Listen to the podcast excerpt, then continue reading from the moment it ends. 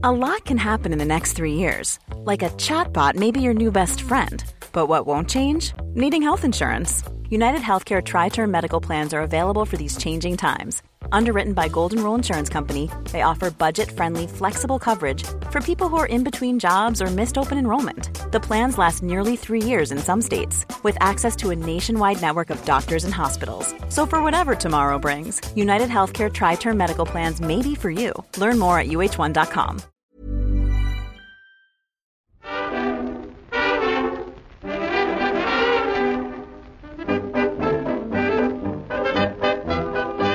buenas, amigas y amigos. Bienvenidas, bienvenidos una semana más al podcast Reload, programa sobre videojuegos que hacemos desde anightgames.com. Hoy en principio tenemos un saludo sin problemas, sin ausencias, estamos todos y todas maravillosamente bien. ¿Qué tal? Oscar, Marta, Víctor, igual me he pasado con lo de maravillosamente bien, pero bueno, No, no.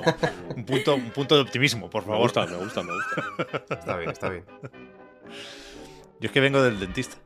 Bueno, ayer fui al dentista, que no.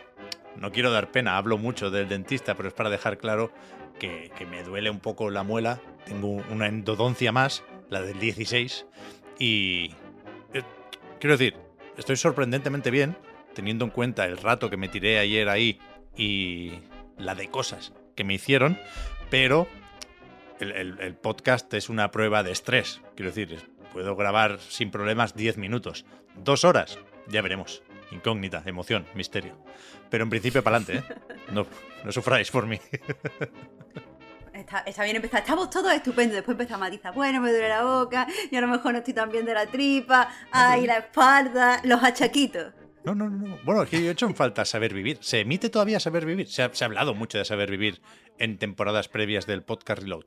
Y ahora es verdad que le hemos perdido de la vista. Torre Iglesias y el doctor Gutiérrez no pueden estar porque lo sabría. O sea, En el programa, dices. En antena, sí, claro.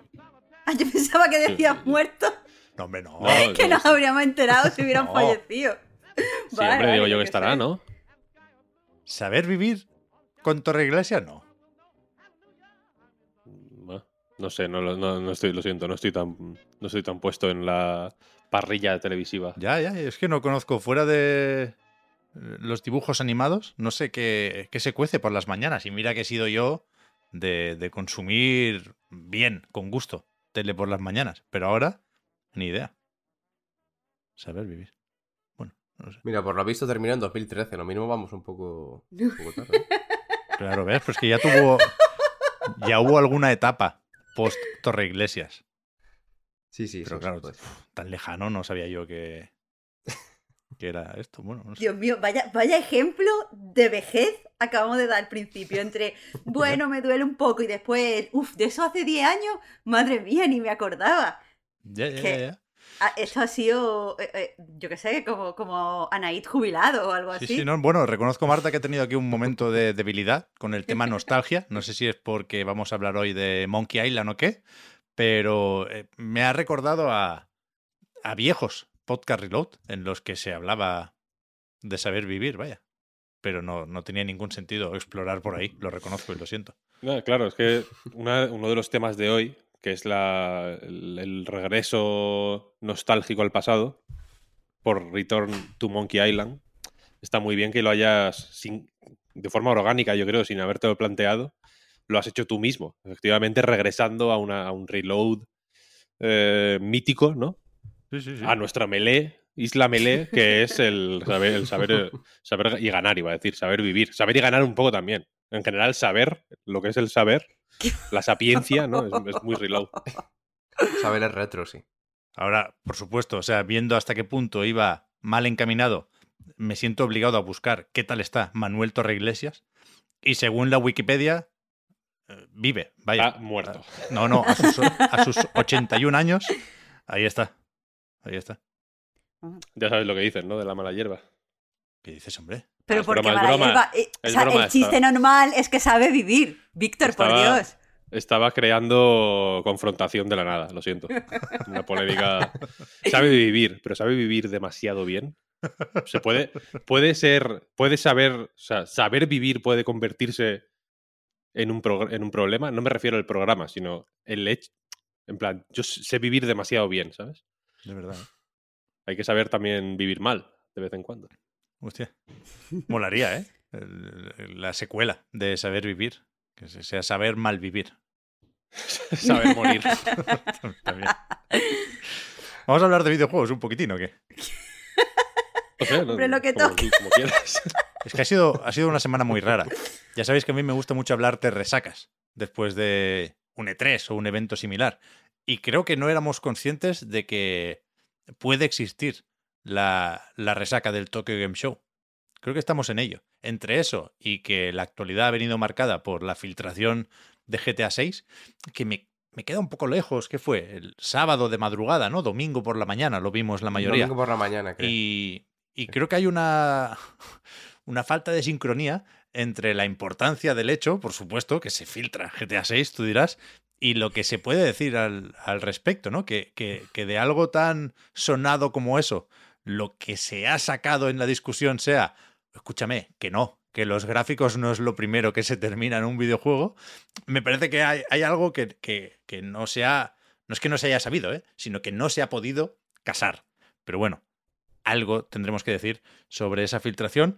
Pero antes tengo apuntados por aquí un- unos pocos titulares rápidos y precisamente creo que tiene sentido comenzar con el Tokyo Game Show, que siguió unos días más después de la grabación del último podcast Reload y lo que no sé es qué, destacar. Quiero decir, yo vi unas cuantas presentaciones, no me voy a ir a la de Hoyoverse porque entonces tendría que reconocer que he recaído de mala manera en Genshin Impact, que estoy atravesando una mala época también con Honkai, así que no vamos a ir por ahí, pero eh, sí voy a dejar caer que lo del anime de Genshin Impact con UFO Table, los de Kimetsu no Yaiba, eso va a ser tocho. Pero bueno, creo que, que como de costumbre, creo que es una buena señal. Capcom eh, fue una de las protagonistas, sin novedades, pero sí con actualizaciones o información nueva sobre títulos ya anunciados. En ese sentido, lo que nos llevamos es el anuncio de una beta de Street Fighter VI. Acabamos de mirar y todavía te puedes apuntar, con lo cual tiene sentido recordarlo aquí. Del 7 al 10 de octubre estará disponible esta versión de prueba, con lo cual, aparte de, joder, hay ganas de probar Street Fighter VI, tiene sentido pensar que no va a salir muy tarde, en 2023, ¿no? Puede ser un juego de principios de año. Le suele gustar a Capcom colocar lanzamientos por ahí. También hay- Me, hay- me he puesto un poco nervioso ¿eh? con eso. bueno, es que cuidado, ¿eh? Está cerquita, cerquita. Sí, sí, sí, sí. Además tenemos también el mes que viene un Resident Evil Showcase. Vamos a ver más de Resident Evil 4 Remake, que saldrá también en PlayStation 4. Nos hicieron la jugarreta esa que ya hicieron con Village, con lo cual nos sorprendieron mucho, anunciando que el juego es intergeneracional un poco a, a destiempo, pero bueno, aquí lo que sorprende, claro, es que no, no tengan una versión de One prevista. Pero bueno, Como, esto como, como el Resident Evil 4. Es un, quizá un pequeño homenaje, ¿no? Que iba a ser exclusivo de GameCube y luego lo al final pasaron por to- todos los lados. hasta en el Oculus. Un está. pequeño, un pequeño homenaje al, al Sí, sí. original. ¿Cuántos eran los exclusivos de Capcom? ¿De Capcom 5? Los Capcom 5. Historia del videojuego, ¿eh? Historia, historia. Hubo más cositas, ¿eh? Faltaría. Del Tokyo Game Show hubo, por ejemplo, mucho de Square Enix, que viene con un catálogo especialmente cargado para lo que queda de año. De ahí salen las dos demos que colgó la editora esta semana, la de Valkyrie Elysium y la de el nuevo Star cuya coletilla no recuerdo ahora mismo, perdonadme. Y yo las he estado probando un ratito, estas y la del Wolong, la del juego del Team Ninja, y no, bueno, la verdad es que no me han hecho mucho tilín, no, no tengo mucho que decir, más allá de que, eso sí, se agradecen las demos, sobre todo coincidiendo con, con un evento, ¿no? que no, no, no llegan a transportarte a Tokio, más quisiéramos, pero si te sientes un, un poquitín en armonía con esto de los videojuegos. A mí, a mí me gusta. Lo que no pudimos probar desde casa, por supuesto, eh, son las PlayStation VR 2, que tenía justamente Capcom allí para enseñar con Resident Evil Village y que estos días hemos sabido también que no serán retrocompatibles aquí los juegos de la anterior PlayStation VR, del dispositivo para PlayStation 4. Lo comentaba Hideaka Nishino en un podcast oficial de PlayStation, es el vicepresidente responsable de la plataforma en Sony Interactive Entertainment y hablaba pues eso, de las diferencias entre ambas experiencias de realidad virtual, ambas tecnologías. Sabemos que en Play 4 necesitabas la cámara y, buscaba las bombillas de los Move. Ahora es, es distinto el, el, seguimiento que hace el dispositivo, ¿no? Pero voy a volver a decir aquí, perdonad si me repito mucho, que me sorprende que no anunciaran la intención de parchear o actualizar algunos juegos, ¿no? Yo, por supuesto, lo digo pensando sobre todo en Astrobot Rescue Mission, que primero está muy bien, sería un detalle que pudiera descubrirlo más gente con, con, el nuevo casco de realidad virtual y en principio es algo a lo que el Team Asobi le va a dar continuidad, ¿no? Pero bueno, ya, ya nos dirán, tiempo hay y lo primero, lo principal, supongo, sigue siendo que, que, nos den el susto, que nos digan lo del precio. También estaba, en este caso, en, PlayStation, Sean Leiden, el que fuera jefazo de Sony Interactive Entertainment América, que ahora resulta que ficha como asesor para Tencent. No sé muy bien en qué les va a ayudar, si se encargará de señalar objetivos, ¿no? De, de marcar eh, desarrolladoras o compañías en los que puede invertir Tencent, pero, eh, insisto, más allá de conocer las implicaciones exactas de este fichaje, creo que si es algo que intuitivamente, si lo tuviéramos que archivar, ¿no? Lo pondríamos en esta carpeta de la nueva era de los videojuegos. Algo hay, están cambiando cosas. Y después, Electronic Arts confirmó que está desarrollando un juego de Iron Man, que será una aventura en tercera persona para un solo jugador. Es bueno aclarar estas cosas de inicio, que lo está desarrollando Motive, los que ahora mismo andan ocupados con el remake de Dead Space, previsto para el 27 de enero, con lo cual esto va para largo. Suponemos que eh, la confirmación tan temprana tiene que ver con lo de poder atraer talento, ¿no? Sigo leyendo que es más o menos difícil encontrar personal para desarrollar algunos videojuegos, así que a esperar con calma este Iron Man que a mí me parece llamativo, más allá de eh, hasta qué punto puedan estar finos o no en Electronic Arts y en Motive con, con, sus últimos proyectos. Yo creo que un juego de Iron Man, con lo de volar, es un, un superhéroe más o menos juguetón, ¿no? Creo que, que es más difícil hacerlo mal que hacerlo bien. No sé si se entiende. Y después, esto ya lo podemos comentar un poco juntos, ¿eh? No somos muy de hablar de cacharrería por aquí, porque no, no es lo que más controlamos, ¿no? Pero ha habido un par de anuncios importantes, iba a decir, no lo sé, no lo sé. Supongo que esa importancia dependerá de cuánto acaban vendiendo todos estos trastos, ¿no? Y justamente va por ahí un poco mi curiosidad. Primero está lo del anuncio de Nvidia y su nueva serie 4000 de gráficas GeForce RTX, que aparte de esa potencia descomunal, esa optimización del ray tracing, de esa tercera versión del DLSS que reconstruye imágenes de una forma digna de admirar, eh, es difícil hablar de algo que no sea el precio, ¿no? Porque se presenta como flagship la 4090, de hecho sale antes, sale el 12 de octubre, es la única que tiene fecha, y cuesta 2.000 euros.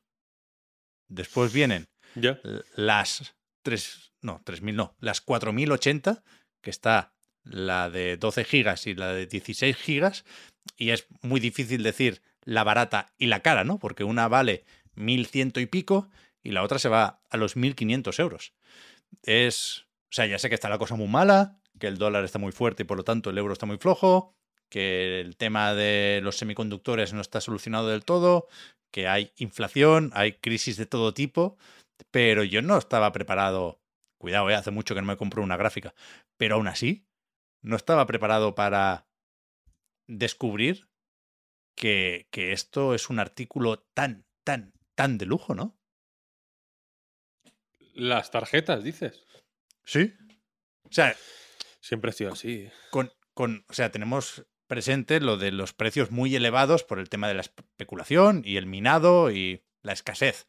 Pero esto no, son precios de, de- de las tiendas, ni del mercado de segunda mano, ni de scalpers, ni hostias. Esto es Founders Edition, el precio de partida que pone Nvidia, y de ahí para arriba.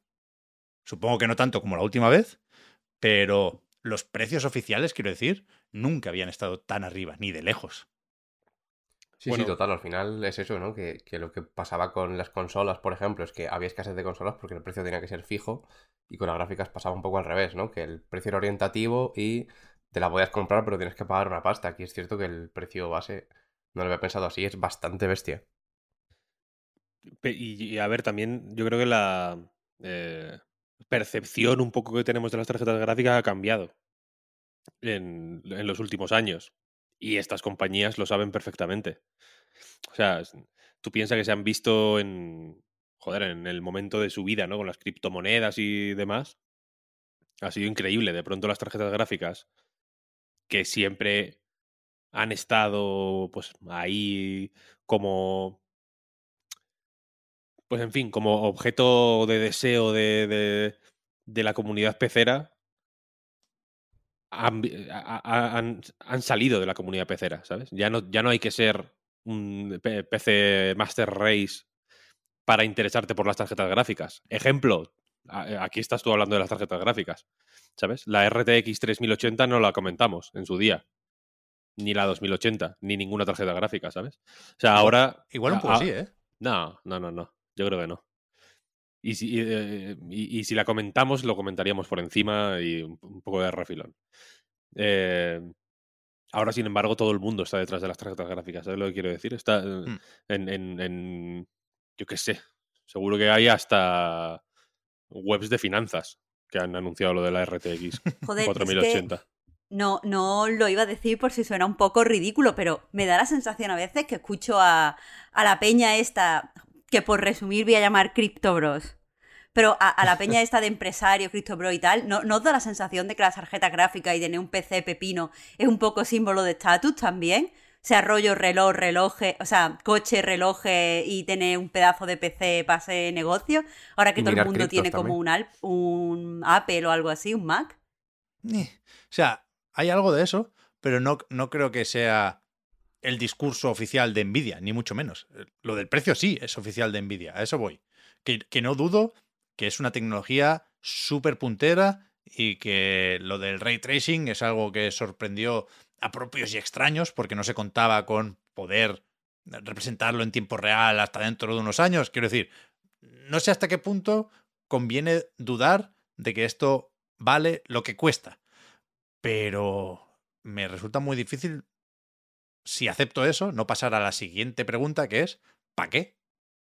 Para, para rascar frames en Cyberpunk, que es un juego de hace dos años, y que a, tope, ¿eh? la, la experiencia de Cyberpunk en Ultra, en un PC, sigue siendo algo que no tiene rival, pero precisamente por eso, que se tenga que demostrar eh, el rendimiento de algo que cuesta 2.000 eurazos con un mod de Portal, no, no chirría.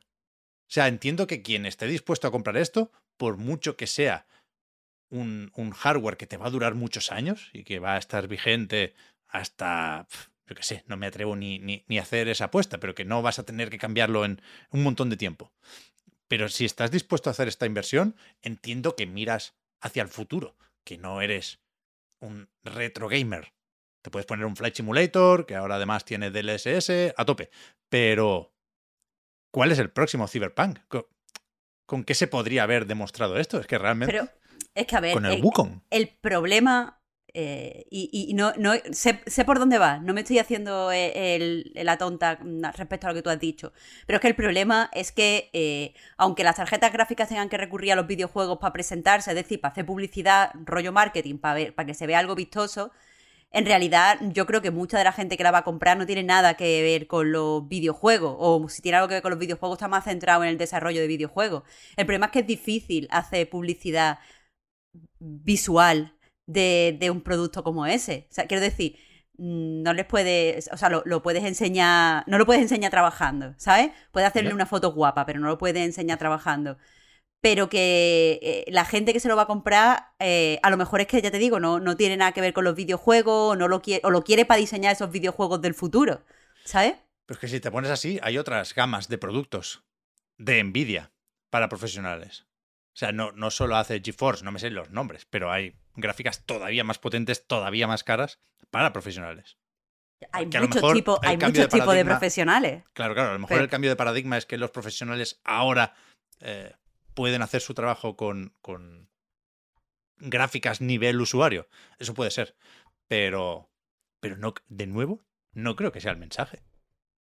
No, pero o sea, yo, yo- yo no lo veo tan descabellado, simplemente que, que, bueno, que ha cambiado el, la situación, quiero decir, eh, jugar en PC es más popular que nunca, Henry Cavill se monta un PC en Instagram y la gente le aplaude con las orejas. A lo Curiosamente, mejor no otro por el juego... PC. Claro. Bueno, eh, ya, pero bueno, curiosamente el de Witcher, ¿no? Hablando de Henry Cavill, fue uno de los juegos estos para probar, sigue siendo uno de los juegos que suelen usarse para probar un PC tocho, ¿eh? Sí, sí, claro. claro. Fíjate.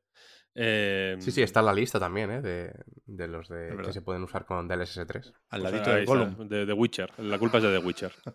él, vi- del videojuego, el de la serie, el de los libros no. El de los libros, de- déjale ya al pobre hombre, ya le deben dinero. Pero eso, ahora pues, te- la- quiero decir, la, la situación es la que es para que puedan poner los precios que les salga de las narices. ¿Sabes? Ya, ya, ya, ya. Y, y, y, y no solo eso, quiero decir, no, no estoy diciendo que Nvidia eh, pues diga, mira, ahora les, les hemos visto cara de tonto, les podemos timar, vamos a hacerlo. También la situación a nivel de fábricas es muy distinta. Entonces, Está claro, simplemente está claro. ocurre eso. Hay mucha demanda, eh, hay- la producción es como es y habrá gente dispuesta a pagar esto. Habrá gente dispuesta también a echarle un ojo a las 3080. Claro, pero yo lo, lo- lo comento y lo pregunto desde cierto desconocimiento, ¿eh? No, no, no monto PCs, no suelo jugar en PC y, y- y por eso me ha sorprendido el anuncio y entre todos seguro que conseguimos sacar algo en claro, pero me, me cuesta mucho pensar en qué tiene que hacer alguien que, que se monta un PC ahora, ¿no? Que se compra, que se le ha quedado viejo, se compra las piezas necesarias y, y se espera de esa persona que busque una 3070 Ti. ¿Se mantendrá esa gama? ¿Se solucionará en algún momento el tema de la escasez? Para solucionar el tema de la escasez hay que seguir produciendo esas gráficas. Y no sé si están por la labor. El otro día, insisto, ¿eh? no sé lo suficiente del tema, pero un fabricante de, de gráficas que trabajaba con Nvidia dijo, nosotros a partir de ahora sudamos de trabajar con esta peña, porque no nos gusta lo que nos está ofreciendo, mm, sentimos que el trato no es el correcto, que se las fabrique otro. Creo que hay más aquí que el simple hecho de que las cosas están más caras y que la tecnología de Nvidia es súper puntera. Los portátiles Sí, ya que- llevan gráficas, perdona Oscar, hay un montón de portátiles con eso, una 3060M. ¿Habrá versiones portátiles de las 4000? ¿Cuánto van a costar esos ordenadores? Se- Seguramente, ahora volvemos a pensar en Macron, ¿eh? que esto es algo de un, un cambio total en la forma de consumir y en lo que se considera o no un artículo de lujo. Creo que ahí está la noticia. Pero joder, ¿2.000 pavos de gráfica? ¿Así por no max? Hostia. Y yo, yo me tengo que sentar a pensarlo, ¿eh? Y de hecho, que, que Macron ni que leches, hablando de frases demoledoras, eh, Jensen Huang, el CEO de Nvidia, al ser preguntado sobre esto, sobre los precios, ayer decía que la ley de Moore está muerta. Sí, Cuidado, ¿eh? Cuidado con esto. Iba a comentar que, que ya pasó. O sea, que entiendo que es fácil pensar que a lo mejor el hecho de que salgan una nueva serie de gráficas puede implicar que sea más fácil encontrar de la anterior, pero yo creo que ya pasó precisamente eh, durante la pandemia, sobre todo con la generación pasada, que, que hizo precisamente que faltaron también de, de otras generaciones. que era imposible conseguir de, Claro, claro. de donde lo pillaras, la verdad. Pero bueno, entiendo que es fácil pensarlo así y puede que en la situación sí que se haya estabilizado lo suficiente como para que al menos para comprarte una 3060 Ti te, te salga un poquito más barato, que es algo que yo hice hace bastante poco, la verdad. Así que espero que, ¿Tú que, no, me, que no me quites la razón con la compra. ¿Una pero 3060 yendo Ti a- tienes tú? Eh, sí, me la, me la compré hace poco con el PC nuevo que está ahí por, por rematar todavía. Muy bien, ¿no? Sí, sí, bastante No bien. lo sabía sí. yo. Bueno, Sí, buena. es que ahí está la cosa, que con, que con aquí quizá más que en, yo que sé, que en, que en otros estoy pensando en productos que, que- que funcionen de una forma similar. Y pienso, por ejemplo, en los móviles, ¿no? El iPhone 14 Pro, por ejemplo, o Pro Max, ¿no? Hay como un Pro mejor que Sí. el normal. Más grande. Igual, Es pero más grande. grande. Ah, igual, pero más grande, vale. Pues bueno, el, el- el 14 Pro es, efe- pues evidentemente, un producto que se presenta como muy puntero, muy tal, muy cual, y entonces muy caro. Pero siempre que se anuncia un iPhone nuevo, mucha, la mayoría de la peña en realidad está pensando a ver si bajan el 12, ¿sabes? Está claro. O el Ujú, 11. Eso es. Entonces, claro. con las gráficas pasa exactamente eso, en parte porque, porque es cierto, no hay. eh, o sea, quizá no puede haber juegos que aprovechen al máximo o que necesiten para. eh, ¿no? Para demostrar todo su potencial una eh, 4080 y no los va a ver en siete años porque, porque sería una locura. Ya. ¿Sabes? Sería hacer un, sería hacer un juego para cuatro locos.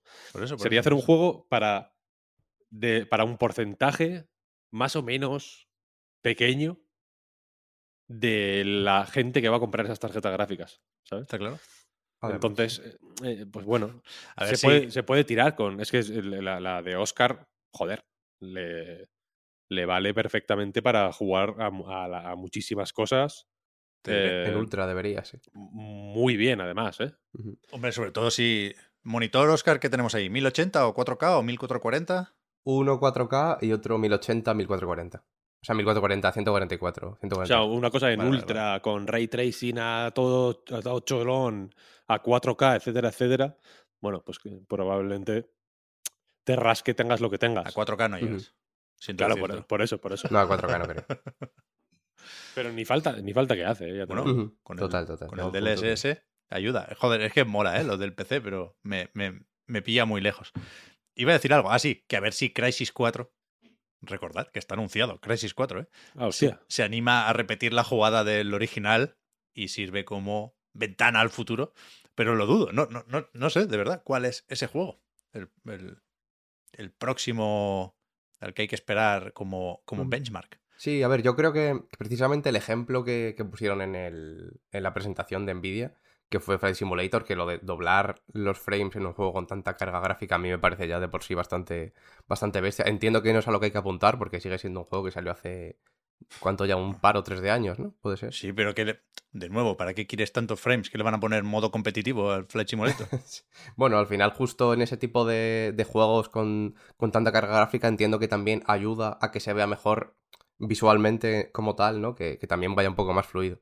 Pero bueno, sí que es cierto que, vaya, ya digo, que, entiendo que tiene mérito el hecho de doblar los frames ahí, pero que precisamente ahí va, ¿no? Que no creo que, que sea mm, a lo mejor el ejemplo más representativo para, para 120 frames, ¿no? Pero bueno, también seguramente, dentro de que hay alguna cosilla que sí que puede ser interesante, lo comentábamos antes también, el Stalker 2, seguro que, que luce bastante bien, ya se ve bastante bien los trailers y todo, y todo lo que se ha visto hasta ahora. Pero Bueno, también me pega que, que sea bastante exponencial el tema de ir añadiendo juegos aquí. O sea, los 35 estos entiendo que es lo que tienen, pues eso, cerrado por ahora, pero también probablemente en cualquier momento los juegos nuevos que vayan saliendo también te lo, te lo saquen, vaya. Ya, no lo sé.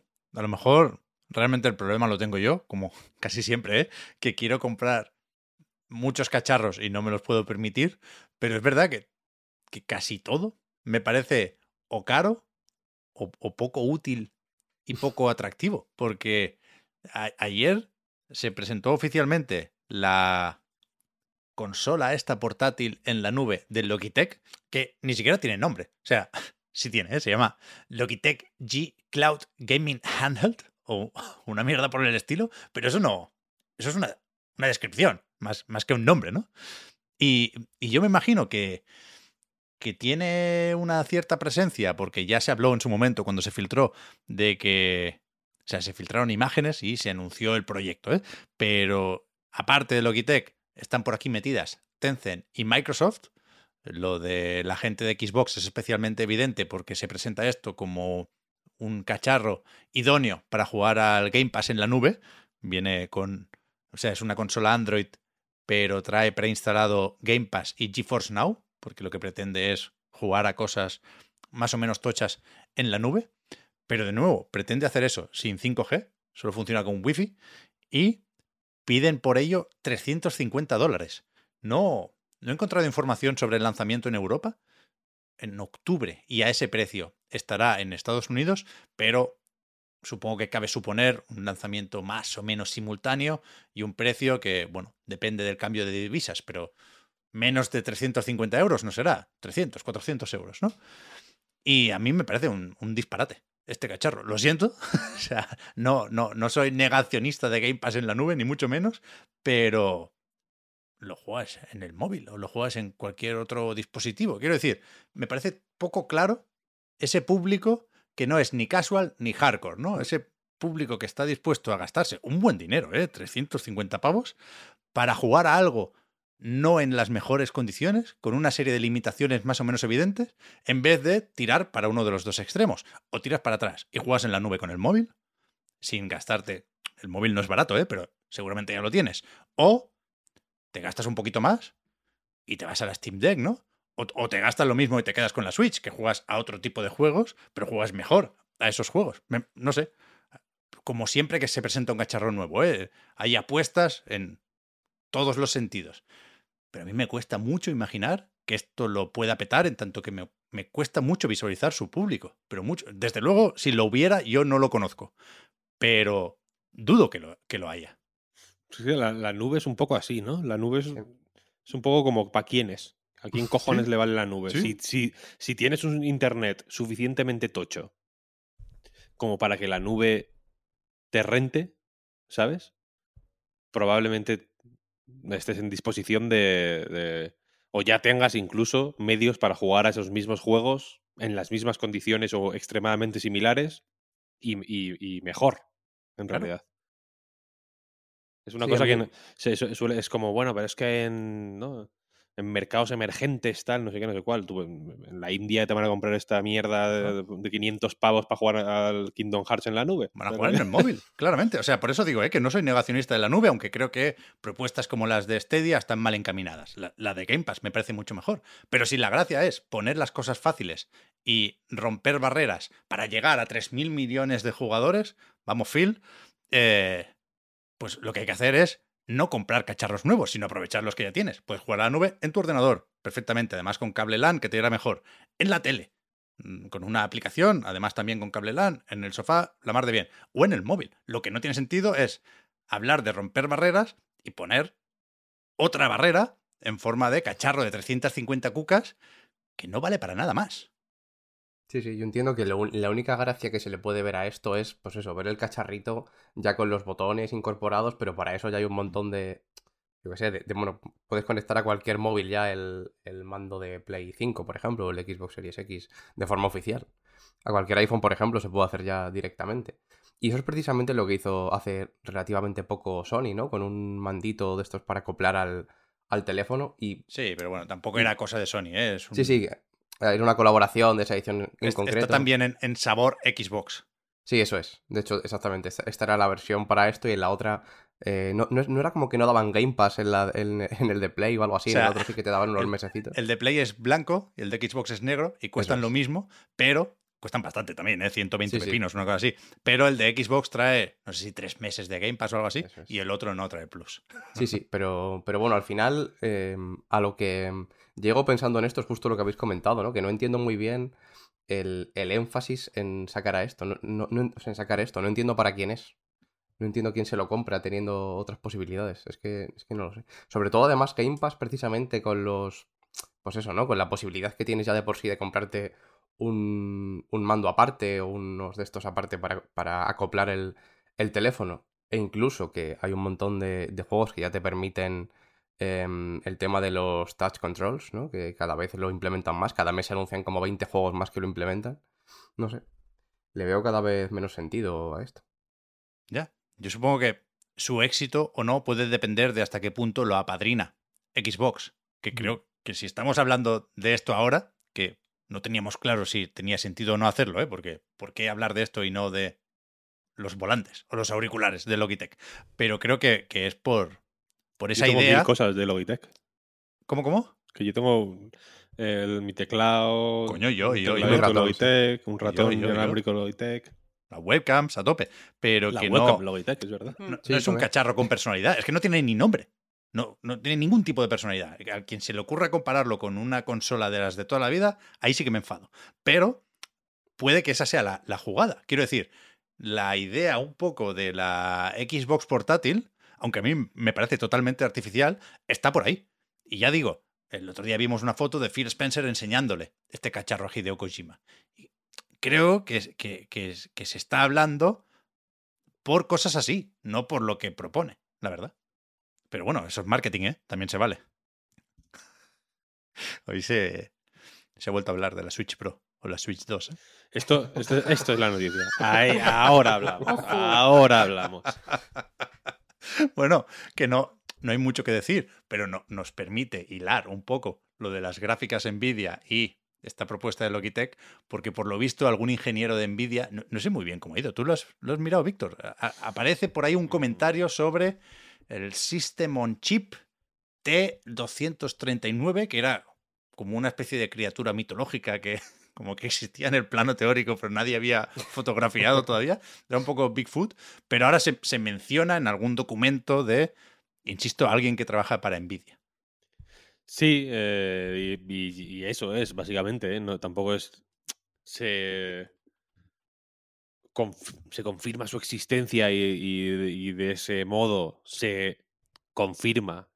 Estoy haciendo movimientos de comillas, muchos. Sigo todavía. No, no estoy haciendo cárdigo de en los dedos. Eh, se confirma que las. Pues en fin. Que el río que sonaba cuando sonaba el río de la Switch Pro no era un río imaginario, sino que era un río que simplemente no, no pudimos ver en ese momento.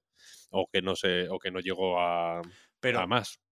O sea, aquí se habla de, de, de un componente con una nueva arquitectura, es decir, que, que sería el, el sucesor de, el chip Tegra que conocemos en la Switch, ¿eh? Pero es. no creo que lo que tengamos que deducir de esto, quiero decir, es que esto existía y se descartó, sino que esto se usará en la Switch 2, más bien, ¿no? Sí, eh, o sea, que existe y que, y que, tendrá su uso cuando toque. Por eso, por a eso, eso me refiero que, eso. que, que, no lo supimos o no lo pudimos ver. Muchas veces eh, comentamos este, esta posible jugada, ¿no? De, vale, eh, existe este hardware, lo único que ahora mismo no merece la pena sacarlo, simplemente, ¿no? Merece la pena aguantarlo un poquito o, o efectivamente eh, aguantar la idea, simplemente, ¿no? Y, y, reformarlo en un futuro cuando haya que sacar nuevo hardware para... O sea, que no tiene por qué ser...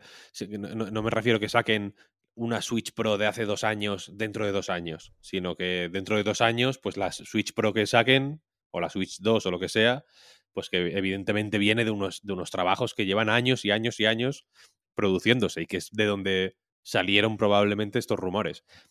A mí me interesa más eh, simplemente el hecho de que se hable de la Switch Pro, porque tengo la sensación de que el mundo era mejor cuando hablábamos de la Switch Pro.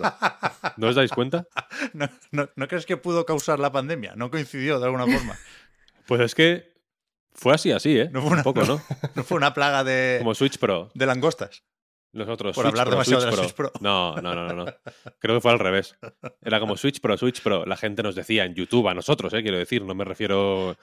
En general también, pero a, eh, voy a hablar de nuestro caso específico porque creo que. Porque lo conozco de primera mano, básicamente, ¿no? La gente nos decía en plan, la Switch Pro, dejad de, dejad de hablar de eso, ¿qué habláis? La Switch Pro, ¿qué es eso?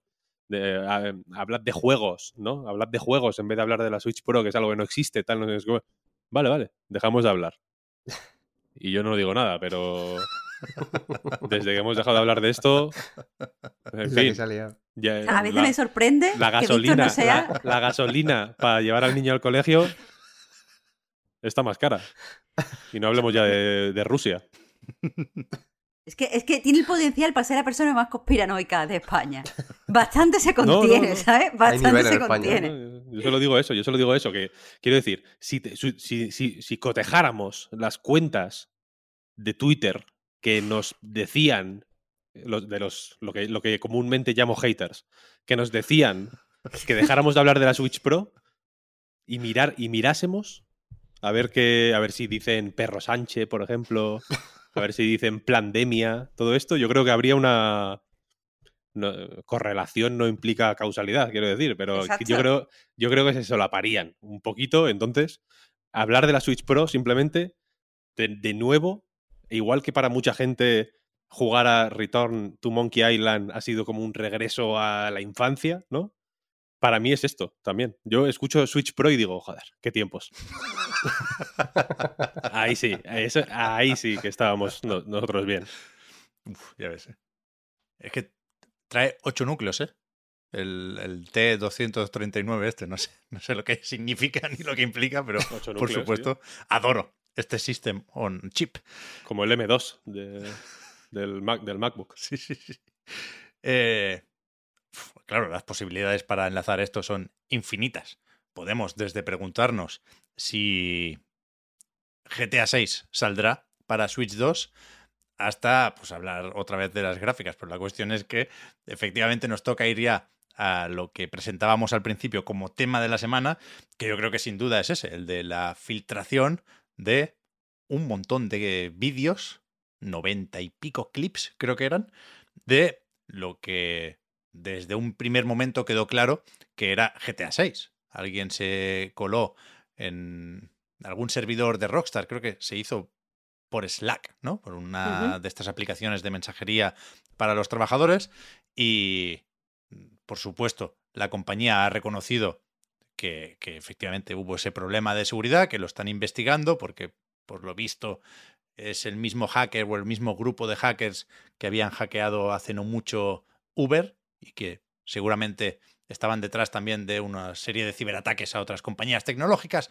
La cuestión es que en principio el FBI y el Departamento de Seguridad o de Defensa de los Estados Unidos se lo están mirando. Nos falta el final de la película, a ver si los pillan o no, pero de momento, claro, se ha podido hablar durante varios días de GTA 6, se ha podido hacer un poco de pedagogía sobre desarrollo de videojuegos incluso, y se ha podido confirmar lo que se venía rumoreando y que, por ejemplo, comentó en Bloomberg Jason Schreier de la vuelta a Vice City y de la protagonista femenina, que es, es la única protagonista o es una pareja, chico y chica, y se va alternando de alguna forma. Hay, hay imágenes en las que parece que estás controlando a un tío, ¿no? Y no creo que sea eso. GTA 6 online. Sí, O la sea, idea es que sean hay, chico y hay chica. dos.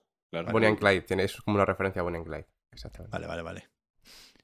¿Qué, qué hay que decir de todo esto? Insisto, ¿eh? me, me sabe mal no estar a la altura de algo tan sonado como se han filtrado 90 putos vídeos, pequeñitos la mayoría, ¿eh? creo que no llega a la hora de duración si los pones uno detrás de otro, pero es una señora filtración de el juego más esperado seguramente de los que están por llegar y ha habido esa polémica absurda, se mire como se mire, de eh, no se ve lo bastante bien, coño, porque es una build vieja a saber cuánto le queda, no, no creo que tenga sentido eh, comentar esto, pero la cuestión es que lo que se ve ya en este estado, a mí me, a mí me gusta.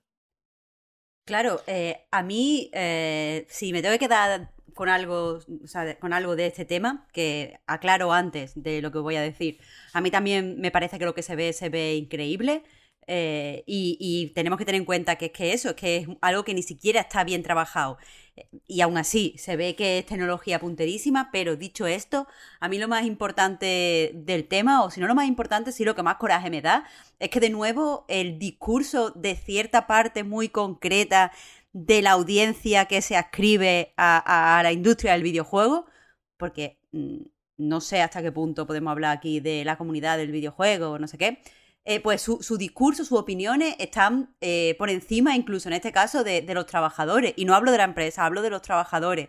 Porque, joder, eh, lo decía en el recarga, que bajona el hecho de haber estado trabajando en secreto durante tantos años en un proyecto de este calibre, el, yo qué sé, la- la- todo el esfuerzo puesto ahí para que se filtre de nuevo un domingo por la mañana y que la gente lo comente mientras lo ve en un, yo qué sé, eh, eh, en un vídeo hiper comprimido en Twitter, como lo vimos mucho.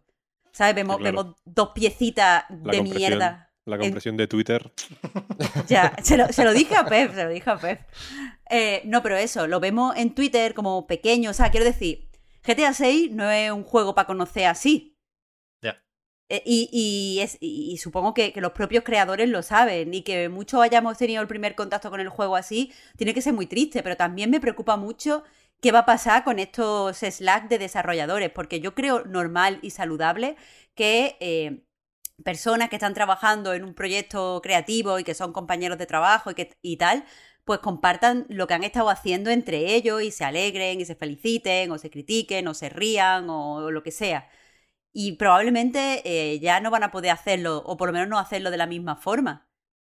Y, joder, me, me preocupa que al final las consecuencias de esta filtración sean, por un lado, que eh, los trabajadores van a estar aún más alienados de su trabajo, porque no van a poder compartirlo y comentarlo con otros, y a lo mejor no se puede mostrar eh, piezas entre diferentes departamentos o diferentes grupos mm. de desarrollo, y por otro lado, que les hayan quitado eh, pues lo que podría ser su momento de celebración, el poder vivir, o sea, el poder recibir de repente eh, pues todas las reacciones de qué guapo, qué guay, guau, no me puedo creer que se haya presentado así.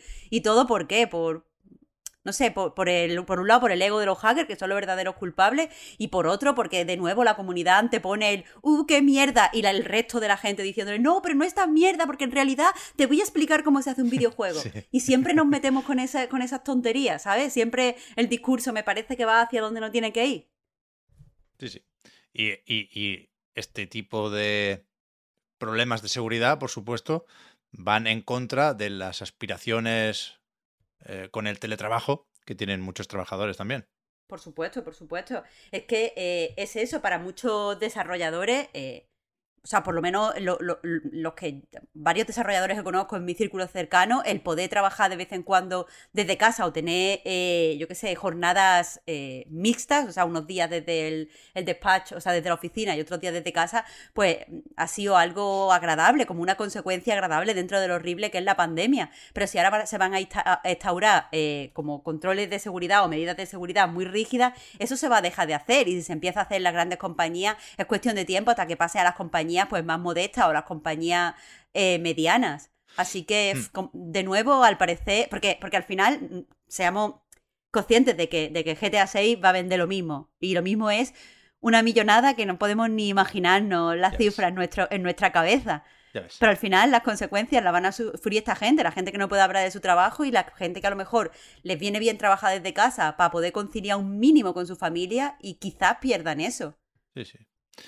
Y a mí me, sorprendió mucho todo esto y de nuevo, presento el tema para que entre todos me ayudéis a esclarecer un poco las ideas. Me sorprendió la gente que celebraba la filtración. Es decir, eh, yo entiendo que puedas tener mucha curiosidad por ver cómo será GTA 6. Entiendo que te parezca estimulante levantarte un domingo y ver a Twitter tan animado y, hacer bromas en un sentido u en otro, ¿no?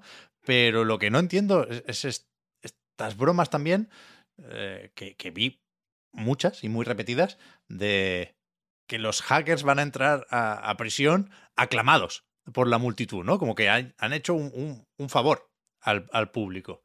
Y, y a mí me cuesta ver esto porque me cuesta pensar qué dudas había en relación a GTA 6. Es decir, hmm. por supuesto que Rockstar está haciendo GTA 6 y lleva muchos años con ello.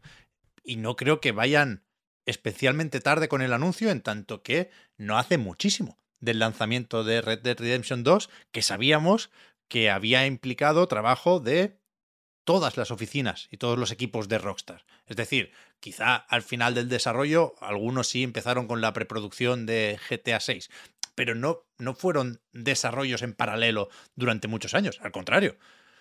entonces, era evidente que se estaba haciendo, era evidente que iba un poco para largo y era más o menos evidente, entendiendo que las fuentes eran fiables, que significaría una vuelta a Vice City y que tendría este rollo de la premisa Bonnie Clyde, ¿no? Entonces, ¿qué dudas resuelve, insisto, esta filtración y qué pros, entre comillas, tiene aparte de los contras sin comillas que acabamos de comentar, ¿no?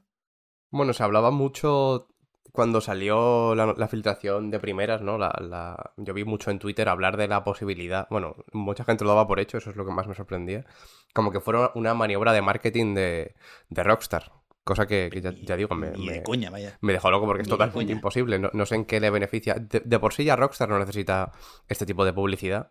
Y sobre todo teniendo en cuenta que, que un juego con, con las DevTools por ahí rondando el- en la pantalla no, no, no le beneficia para nada, ¿no? Yo creo que más que nada daña su imagen. O sea, nada más importante y con más repercusión que el tráiler para anunciar un juego de Rockstar. Claro. Eso que nadie lo dude, vaya, impensable totalmente lo de la maniobra de marketing.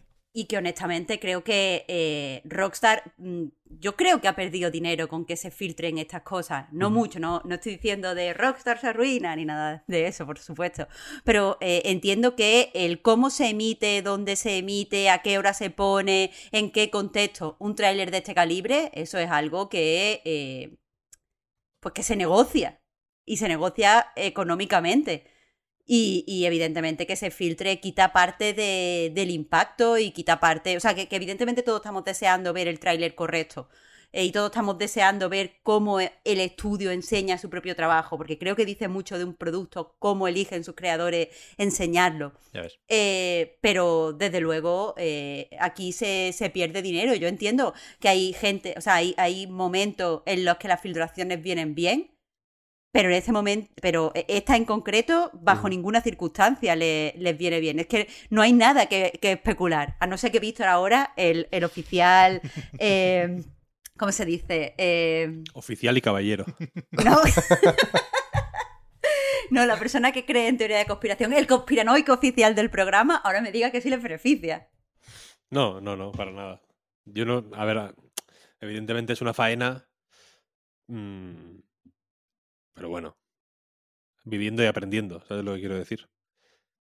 O sea, que, que- que es una es una faena absoluta. Mm, No, no tiene eh, no tiene mucho sentido hacerlo.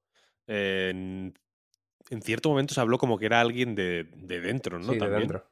Un desarrollador. po- porque había como unos comentarios en YouTube de medio ahora os jodéis por ¿no? haberme tratado mejor cuando estaba ahí como o alguien recién eh, eh, echado del equipo Ah, no recuerdo exactamente cuál, era la historia porque ha pasado de todo Eh, pero vaya que evidentemente no les beneficia pero también creo que se ha montado un circo alrededor de esta historia que no, que no, que no tiene mucho sentido, ¿no?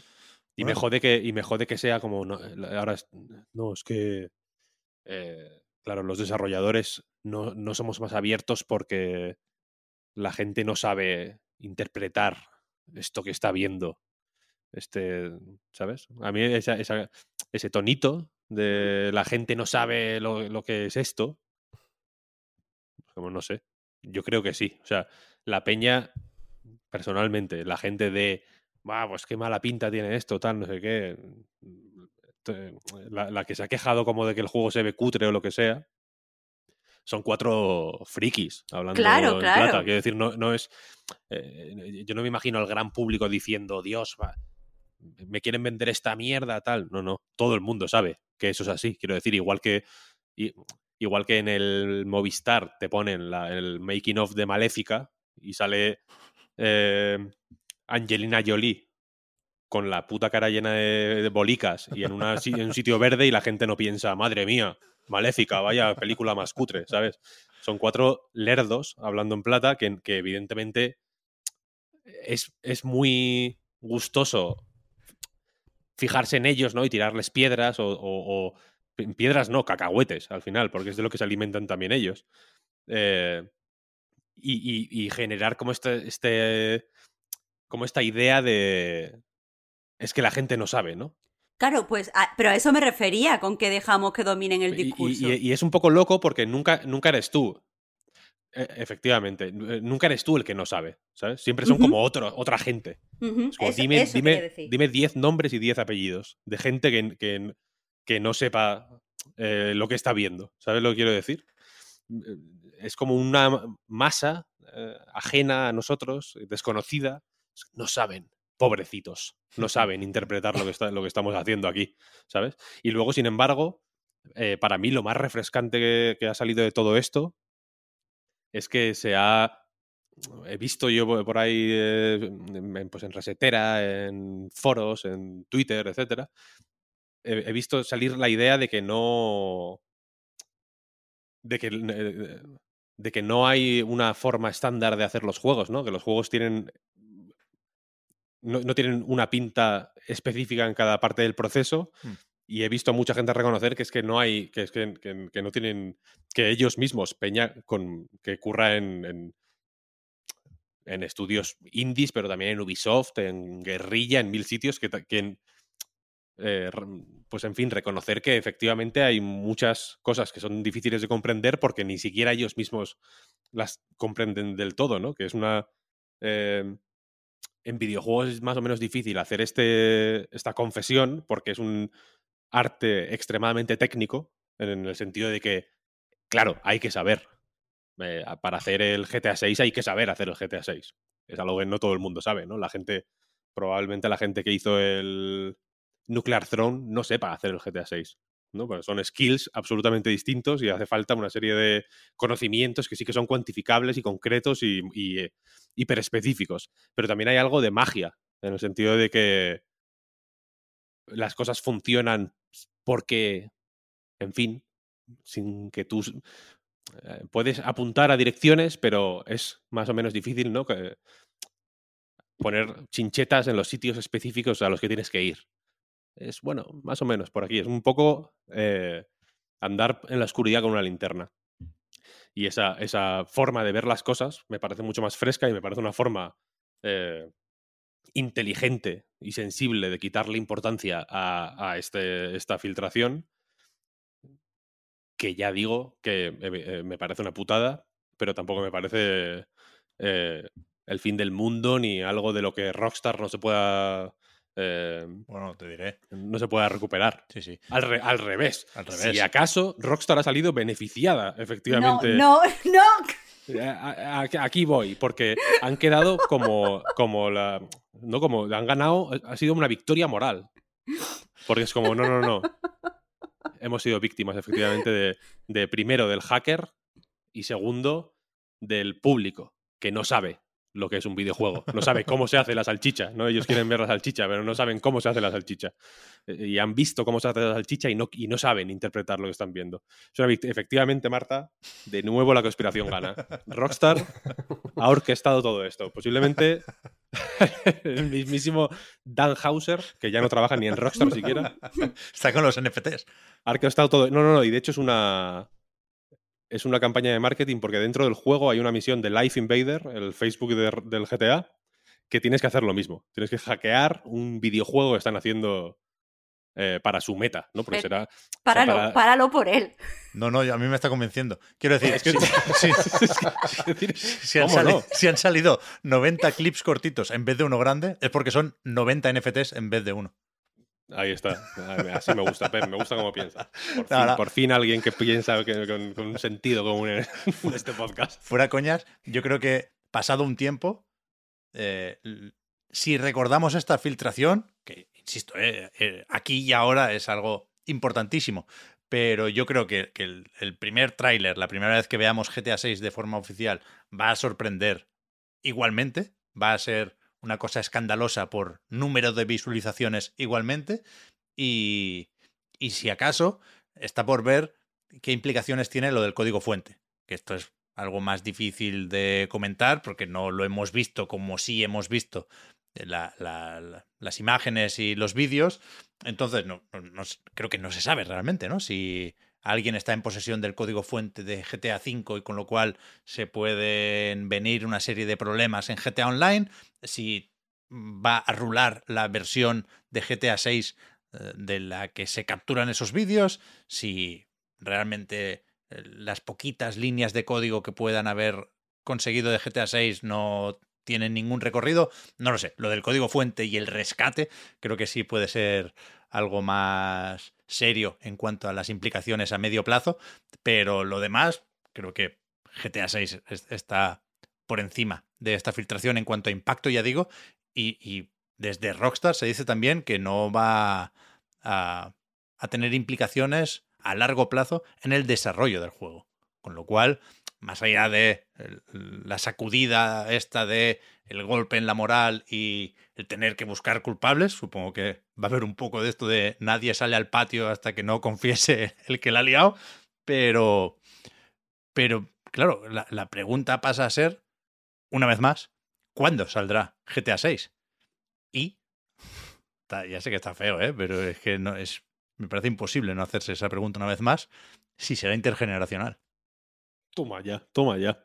GTA 6 en Play 4 y One. Yo llegué a leer en algún sitio que esto era la versión de Play 4, pero vete a saber. A lo mejor estaban en un kit de desarrollo antiguo y me parece difícil de pensar, ¿no? Que vayan a hacer esto intergeneracional pudiendo, pudiéndolo sacar tres veces en generaciones distintas como GTA 5, ¿no? Es que esto es que va a estar en 2024. Yo si tuviera que apostar ahora te diría 2025.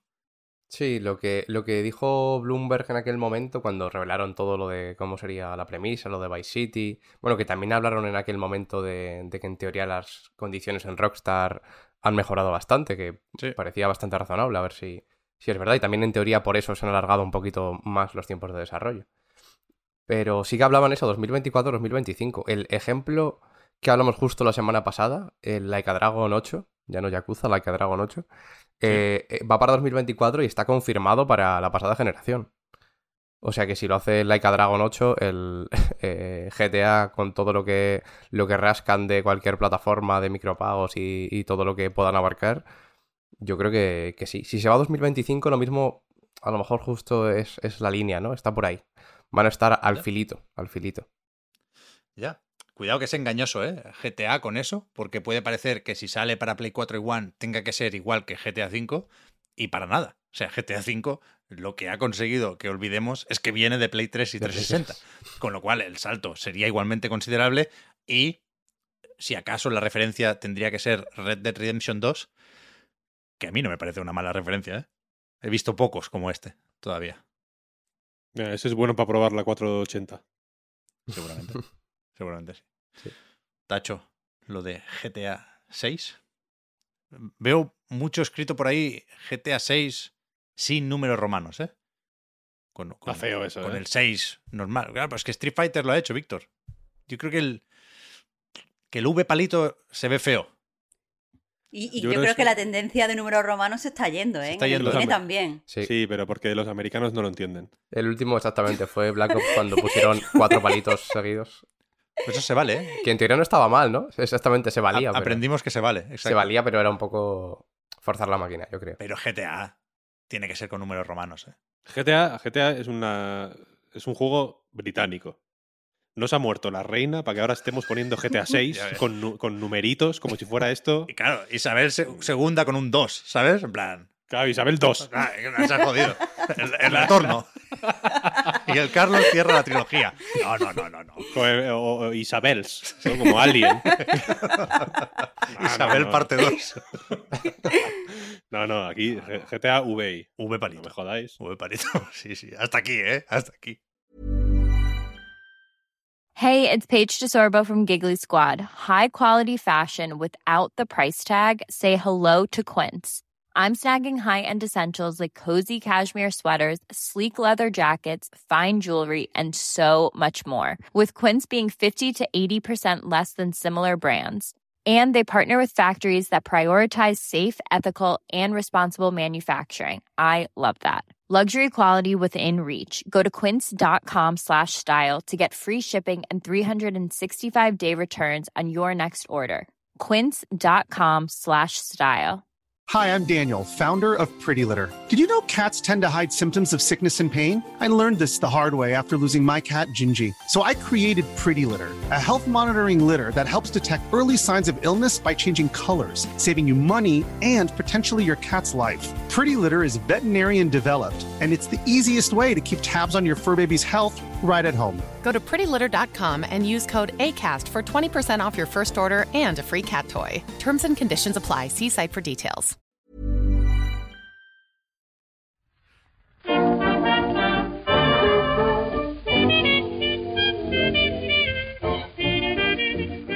Creo que no hay ni números, ni palitos, ni hostias con Monkey Island, ¿no? Porque ha habido unas cuantas entregas, pero ninguna numerada, ¿verdad? Ahora me pillas, ¿eh? Igual alguna. La O segunda. sea, el, no el tenía 2, duda. aparte de lo del Lichak, ¿tenía un 2 por ahí? Monkey Island 2 es Monkey Island 2. Sí, ¿no? De verdad. Sí. Hay que hablar. Dentro, es que dentro de Return to Monkey Island hablan de Monkey Island 2 varias veces y lo, y lo ponen con el número. Vale, con, vale, con vale. un 2 además, ¿eh? no, no con dos palitos. palito, Ron Gilbert, americano, ¿no? Se- la conspiración de nuevo se, se, se- se demuestra. Es verdad que yo me he puesto a pensar en The Curse of Monkey Island en el tercero, pero el, el, el 2 me lo he saltado y claramente ahí entraba bien un 2. Monkey Island 2. Dos puntos. Lichak's Revenge. Es verdad, es verdad.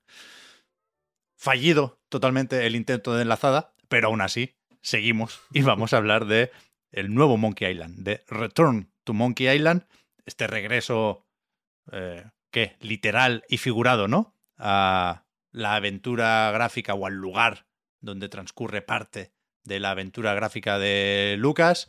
Ya con el anuncio comentamos, ¿no? Esto de cómo se han alineado los planetas y Ron Gilbert y Dave Grossman vuelven aquí a, diseñar y a escribir las aventuras de Guy Bruce Threepwood de la mano de Lucasfilm, colaborador necesario por el tema de licencias, y Devolver Digital, que ha triunfado de mala manera. Yo no, yo no sé por qué hacía falta Devolver, pero tampoco me voy a quejar, porque parece que la cosa ha salido más bien que mal, ¿no? Yo he jugado muy poquito a este Return to Monkey Island.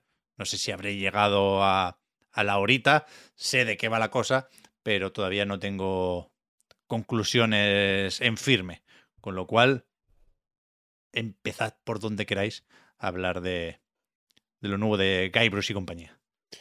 Si quieres, Marta, empieza tú, que creo que nos lo hemos terminado Oscar, Marta y yo, Sí. Si no estoy equivocado. Así que voy a dejar que empieces tú. Para si Bueno. haces- si, haces spoilers para que los haters vayan hacia ti. No, Hater no, Así no, nos no, allanas no, el no. terreno, exactamente. A ver, que es verdad que eh, aquí estás, estás haciendo una apuesta, porque yo soy la más bocaza, creo, de. No, del por eso, por eso. Por eso. de- Así que, bueno, vale. Eh, bueno, digamos que eh, la, la- por empezar un poco con la historia, sigue siendo una, una aventura gráfica. Lo que pasa es que, y es una cosa que creo que después vamos a debatir, eh, se ha modernizado tanto en Mm. sus formas como en sus mecánicas, como en la forma en la que se acerca a su historia. Pero bueno, aquí lo importante es de qué va. Lo primero que conocemos en, en Return to Monkey Island es a bueno, te voy a contar una historia, te voy a contar la historia de el verdadero eh, secreto de, Monkey Island, porque mucho para acá para allá en los juegos anteriores, eh, evidentemente Return to Monkey Island sigue siendo eh, muy meta, como es habitual en la, en la saga, pero eso, mucho ir para acá para allá en los juegos anteriores, pero ¿cuál era al final el secreto? Pues te voy a contar la historia del secreto. Y entonces pues empieza a contarle cómo pues descubrió cuál era el secreto de, de Monkey Island. Eh, no quiero decir nada más. ¿Has visto? Sin spoiler ninguno. Porque Perfecto, aquí, perfecto. Hmm.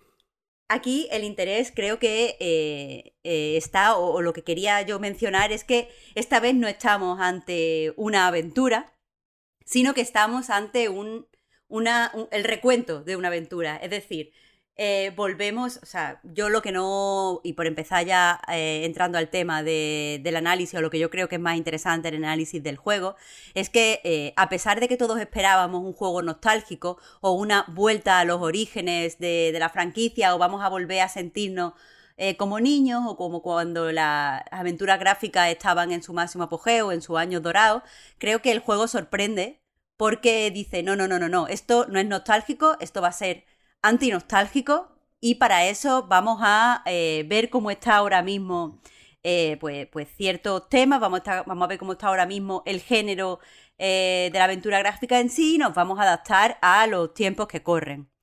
Lo primero que me resultó a mí interesante es esto del recuento, el hecho de que, bueno, cuando salieron los primeros juegos, la tendencia, tanto en cine como en videojuegos, era a que molara la aventura. Había sobre todo muchas muchas historias de, eh, de aventura clásica, que en ese momento pues, se inspiraba en muchas historias de, de los 60 y de los 70.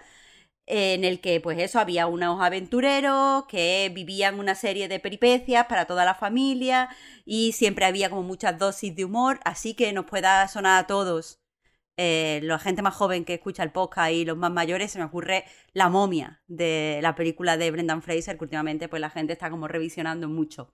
Pero eh, tanto en los 80 como ahora, ese género eh, estaba como bastante desfasado por, varios motivos, porque mm, pues se, había ampliado los límites de cómo se contaba la historia, había menos censura, se podía hacer otro tipo de, de, cosas, y entonces en los 80 llegó el recuento y había muchas historias de, ya fueran niños leyendo libros que se metían en una aventura o abuelos contándole historias a sus nietos y veíamos la aventura.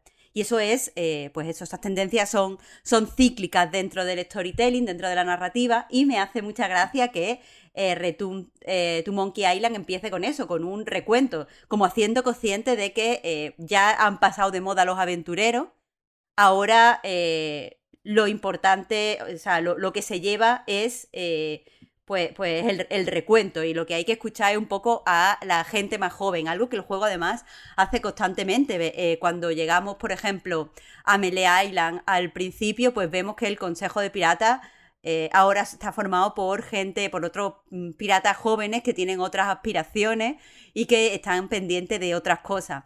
Y creo que, eh, ya no quiero comentar nada más por, por lo del spoiler, pero creo que esto, esta modernización eh, y esta antinostalgia es lo que define el juego y creo que es lo que lo hace además especialmente inteligente. Eh, sobre todo, sobre todo, eh, después de que Thimble, Thimble, Thimble, gracias Víctor, Thimbleweed Park fuera una eh, pues un regreso a lo clásico y tuviera una jugabilidad tan clasicona, se ambientara en los 80, bebiera tanto en la nostalgia, eh, era como lo que muchos esperábamos que iba a ser esta, esta vuelta de la franquicia Monkey Island. Y eso ya fue, ya fue Thimbleweed Park, y ahora hay como, como toda esa ruptura. Y en ese sentido, eh, tengo que decir que me ha encantado el juego me ha parecido muy gracioso. Y, mm, es verdad que hace muchos guiños a los juegos anteriores, que quien sea un fan fatal de la saga se va a hinchar de reír con, pues, de repente conocemos el nombre de cierto personaje que no sabíamos cómo se llamaba, o eh, vemos tal guiño de lo que le pasó a tal personaje que se había quedado un poco en el aire, todo eso está guay. Pero todo se hace desde la conciencia de que esto es un juego hecho en 2022. Y quizá aquí viene un poco la polémica. En ese sentido, defiendo totalmente el estilo artístico porque creo que es tan rupturista como el resto de elementos del juego. Y funciona, funciona muy bien. Como un tiro. Eh, además. ¿En serio? Eh, sí. Sí, sí, sí. Hay, lo, lo, usan muy guay para añadir cosas que no. Eh, pues en fin, que de otra forma serían más. Para añadir textura y expresión a muchas cosas, ¿no? En, en la vista normal, pero también en las vistas estas de, en los momentos de plano detalle que los hay. planos detalle, e, eso mismo son, pensé Algunos son graciosísimos. Sí. Eh, yo creo que esto es más parecido al pixel art, sin, sin hacer el pixel art de el Monkey Island original. Eh, este estilo de ahora es más parecido que cualquier otro. Porque el, movimiento de los personajes del Monkey Island original se parece más a Stan, a lo que hace Stan en este, ¿no? De estar ahí moviendo los brazos de una forma así estrambótica. El pixel art de Monkey Island, hay muchos personajes que se mueven así como para. para como, como no había eh, posibilidad de hacer lo que querían hacer de otra forma, muchos movimientos son muy exagerados para transmitir la, la, la expresión normal que, que, que cualquier otro estilo artístico transmitiría con, mucha más facilidad, ¿no?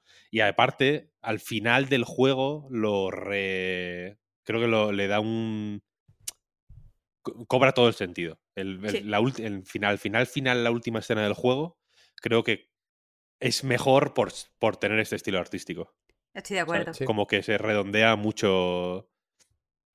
En fin, mm, y, ya digo, le va fenomenal porque sí, súper expresivo, los escenarios nuevos son fantásticos.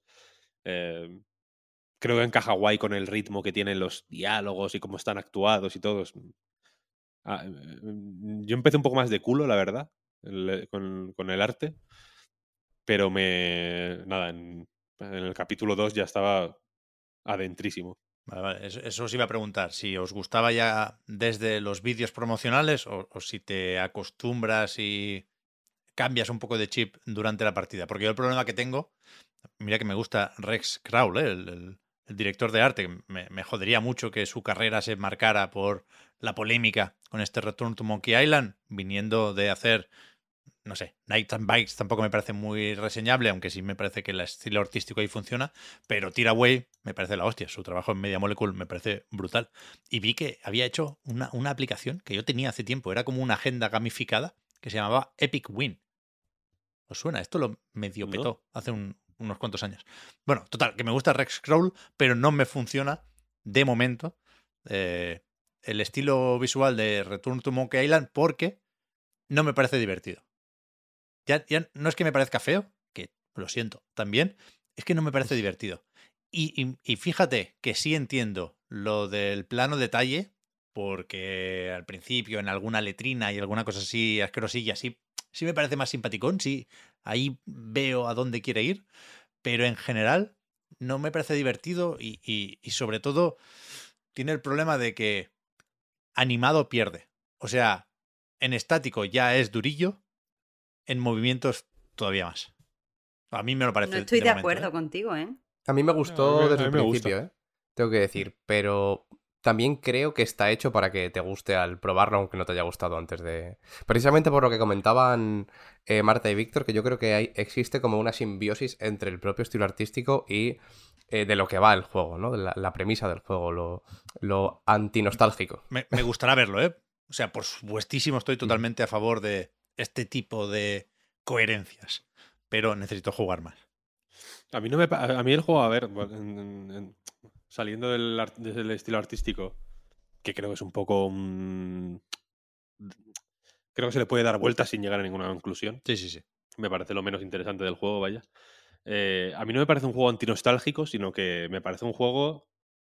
mm, joder, pues que tiene una mala leche muy refrescante cuando quiere, ¿no? Porque obviamente es un juego que es un poco nostalgia bait, ¿no? Porque dices, coño, qué guay, ¿no? Eh, Volver a Monkey Island en el principio, cuando sale Monkey Island, o sea, eh, Melee, es, mm, es un momento de, ¿no? De decir, hostia, estoy, es la, la Magdalena de Proust un poco, ¿no? Y luego eh, mm, vi- visitar la isla. En fin, es, eh, el, primer capítulo, sobre todo, aunque efectivamente ya ahí están los nuevos piratas, etcétera, etcétera, es muy nostálgico, o entiendo que pueda ir por ahí la, las sensaciones de la gente, sobre todo que en su día, o que, lo- o que tiene el, original y la secuela como juegos de formación, ¿no? Digamos. Lo puede ver como un momento bonito y nostálgico y- y cálido en ese sentido. Porque, bueno, está, está el tío que te habla de Loom y todo en, la, en, el, Ya, pero en el bar. Pero luego creo que le, da la, que le va dando la vuelta a propósito. O sea, Sí. creo que, creo Claro. que, intent- creo que te, que te atrapa o que intenta atrapar de esa forma y que luego eh, le va dando la vuelta a la tortilla hasta llegar al final, que es básicamente un bofetón con, con el embés de la mano y que, y que te quedas como, joder, eh, he sido yo el, el, el, el, el, el- el- el- el- el- el chiste era a mi costa, ¿sabes lo que quiero decir? Pero es, un, pero es un chiste suficientemente bueno, yo creo, como para que te rías con él. Porque otra cosa no, pero el, a nivel de escritura, de ritmo, de diseño de puzzles, de cómo unos puzzles se relacionan con otros, de este, este diseño de aventura gráfica, ¿no? De hacer una máquina mm, perfecta, ¿no? En la que ves cómo unas piezas eh, se relacionan con otras, etcétera, etcétera. Me parece fabuloso, Sí, sí, es- fabuloso. es una barbaridad. A mí también me parece muy interesante, más allá de, de eso mismo, Víctor, que también lo hay, de hilar unas cosas con otras, a veces simplemente es entender la situación, ¿no? Más allá de simplemente tengo este objeto, con qué otro lo relaciono, o tengo esta persona que me ha dicho esto explícitamente, con qué otra cosa lo relaciono. A veces funciona, bueno, hay un, un puzzle en concreto que tiene que ver con Stan, eh, tirando ya hacia el final, que me gustó especialmente la forma de, de resolverlo, ¿no? Porque es como pues eso darle un poco la vuelta a la tortilla, pero tiene todo el sentido del mundo al mismo tiempo. Y yo creo que Lo hay... tenía, que- si, si es el que yo creo, Sí. ya me lo comentarás, vaya, no lo vamos a Sí, destripar sí, ahora. luego lo comentamos. Eh, lo, lo apunté para Sí, hablarlo en algún momento. yo también lo- lo- magistral. Lo tenía apuntado, me, me encantó, me encantó. Y eso es de más que de hilar eh, cosas específicas, ¿no? Que te encuentras puntualmente por ahí, es entender un poco, un poco el contexto. Yo aún así eh, mencionaba lo, lo antinostálgico, que creo que lo es más por cosas que no se pueden comentar aquí, ¿no? Por lo mismo que no se puede comentar el puzzle o, o el argumento como tal. Pero sí que luego me parece muy nostálgico en el sentido de que eh, creo que te pierdes casi la mitad de la, de la experiencia si no has jugado el primero, por ejemplo, o al segundo. Seguramente más al primero que al segundo, pero incluso tiene esto que, fijaos la relación que voy a hacer aquí, que, que hizo Resi- Resident Evil 7 eh, con el primero, ¿no? Que se hablaba. Yo creo que poco se habló para lo explícito que me pareció a mí. Aquí es más explícito todavía, ¿no? Por lo que tiene de nostálgico de forma casi inherente. Que es un poco que sigue el mismo esquema que, que, el primero hasta cierto punto, ¿no? Luego llega un momento en el que en el que deja de ser así, que es lo que pasaba también, ya digo, con Resident Evil 7 con respecto al 1, o a mí me daba esa sensación un poco. Em, pero no sé, lo hace mientras, eh, yendo un poquito al, al diseño de los puzzles, a una cosa específica que a mí me, mm, pues eso, cuando jugué el primero, a lo mejor me podía mm, echar un poco para atrás o me podía a veces eh, mosquear un poco incluso, es que a veces se me hacía demasiado obtuso. eh, en general, la, la resolución de puzzles, que también entiendo que es algo intrínseco a este tipo de, de juegos y de aventuras gráficas. Y creo que aquí también hay un puntito de eso a veces, pero creo que es necesario que lo haya y me parece bien. Pero sí que te lo pone un poco más fácil. Ya no fácil porque te dé, ya digo, facilidades eh, explícitas, sino porque es claro, ¿no? Y no te hace tampoco romperte la cabeza con cosas que no tienen demasiado sentido, que es algo que, se agradece también. Pues no sé si, si estoy totalmente de acuerdo con, con vosotros. Eh, yo, yo me sigo reafirmando en que el juego me parece antinostálgico y creo que una de las pruebas de que es antinostálgico es que, eh, bueno, por un lado, creo que, sirve bastante bien de puerta de entrada si la gente no conoce la saga. Es verdad, Oscar, que puedes perderte guiños, pero no son guiños esenciales para entender la, la trama. Quiero decir, tú puedes reírte de muchas cosas eh, sin saber si ese personaje ha salido antes o no, vas a coger la mayoría de los chistes sin saber si, eh, o sea, si tienen relación con juegos anteriores o no. Incluso te va, creo que funciona mejor algunos puntos meta cuando directamente te dicen los personajes, bueno, es que esto salió en Monkey Island 2 o algo así. Eh, creo, creo que eso se, se mantiene. Pero respecto a la jugabilidad y respecto a los puzzles, a mí es donde me parece que el diseño se ha actualizado más. Y no lo digo solo por lo que habla la gente de caja de verbos y no sé qué y no sé cuánto, sino porque, a ver, por un lado, eh, bueno, las aventuras mm, gráficas o, el género que tenemos ahora mismo mm, como aventuras gráficas modernas, porque siguen saliendo muchas aventuras gráficas, pero es verdad que todas suelen inspirarse en la, como en la época dorada y copiar muchas, o sea, copian mucha de su estructura. Pero hay un género que me parece a mí que eh, pues está intentando modernizar la aventura gráfica. Me refiero a los juegos estilo, por ejemplo, Toem, en el que, eh, o sea, lo- los juegos de recaditos, porque al final funcionan igual, necesitas un elemento, eh, o sea, han, quitado épica, eh, pero sigue siendo igual, necesitas algo, un objeto para dárselo a otra persona, que esa persona te va a dar una información y esa información se la llevas a otra persona y después eso te va a llevar a no sé qué, y son eso, como, como experiencias muy cortas y muy contenidas y tal. Eh, y lo que tiene, creo, eh, esto- estos juegos es que la, la, la sucesión de puzzles es eh, como muy amable. Y, son todos, o sea, en ningún momento va a ser obtuso, en ningún momento tampoco, a cambio, va a ser especialmente ingenioso. Todo va a ser algo que, que puede hacerse todo el tiempo sin pararse mucho a pensar. Y sí que es verdad que a mí este Return to Monkey Island en, el, en el- la versión normal del juego me pareció excesivamente simplona. Yo estaba esperando un reto en los puzzles y darme de cabeza contra cosas. Me tuve que poner el juego eh, tras jugar el, el principio en la versión hardcore, que tampoco es especialmente difícil. Lo que pasa que añade, creo, pasos. O sea, me dio la sensación que lo único que hace es añadir pasos intermedios, como que hace los puzzles un poco más largos. Sí, yo, yo- yo jugué en difícil directamente. Claro, yo, Sí, yo al principio me, me sentí eh, intimidada por lo de difícil, pero al final lo puso también en difícil, en, como vosotros, vaya. Yo, cre- yo creo que no está especialmente bien escogido No. el nombre. Eso es. Yo lo, lo busqué por ahí, la sensación que me daba un poco es que difícil es que se parezca un poco a lo que eran los primeros y, y el fácil es que sea más narrativo, básicamente. Claro, el, el fácil eh, directamente te dice los personajes, yo iría a preguntarle a esta persona mm, por una fregona. Y es como, Pues wow, me estás, me estás spoileando el puzzle.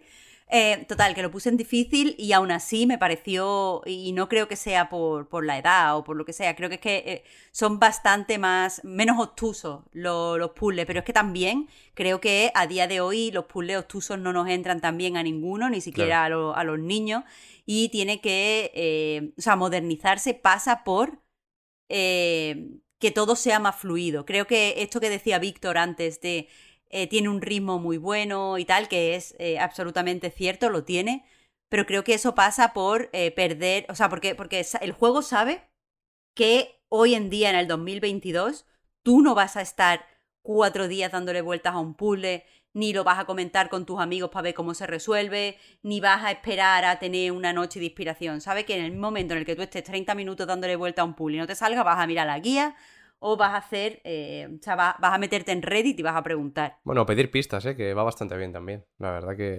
prácticamente Yo- si, si te pasas un poquito te dice el resultado del puzzle directamente. Claro, yo, yo no, no quería usar el sistema de, de pistas, quería ver si se podía jugar, a la- o sea, quería forzarlo todo el tiempo para ver si se podía jugar de la forma clásica. Y no se puede, no se puede. O sea, el juego sabe que no vas a, a hacer esas concesiones y se ha adaptado a ello. Y a mí me parece bien. O sea, mucha gente le parecerá eso triste, pero es que a mí me parece bien.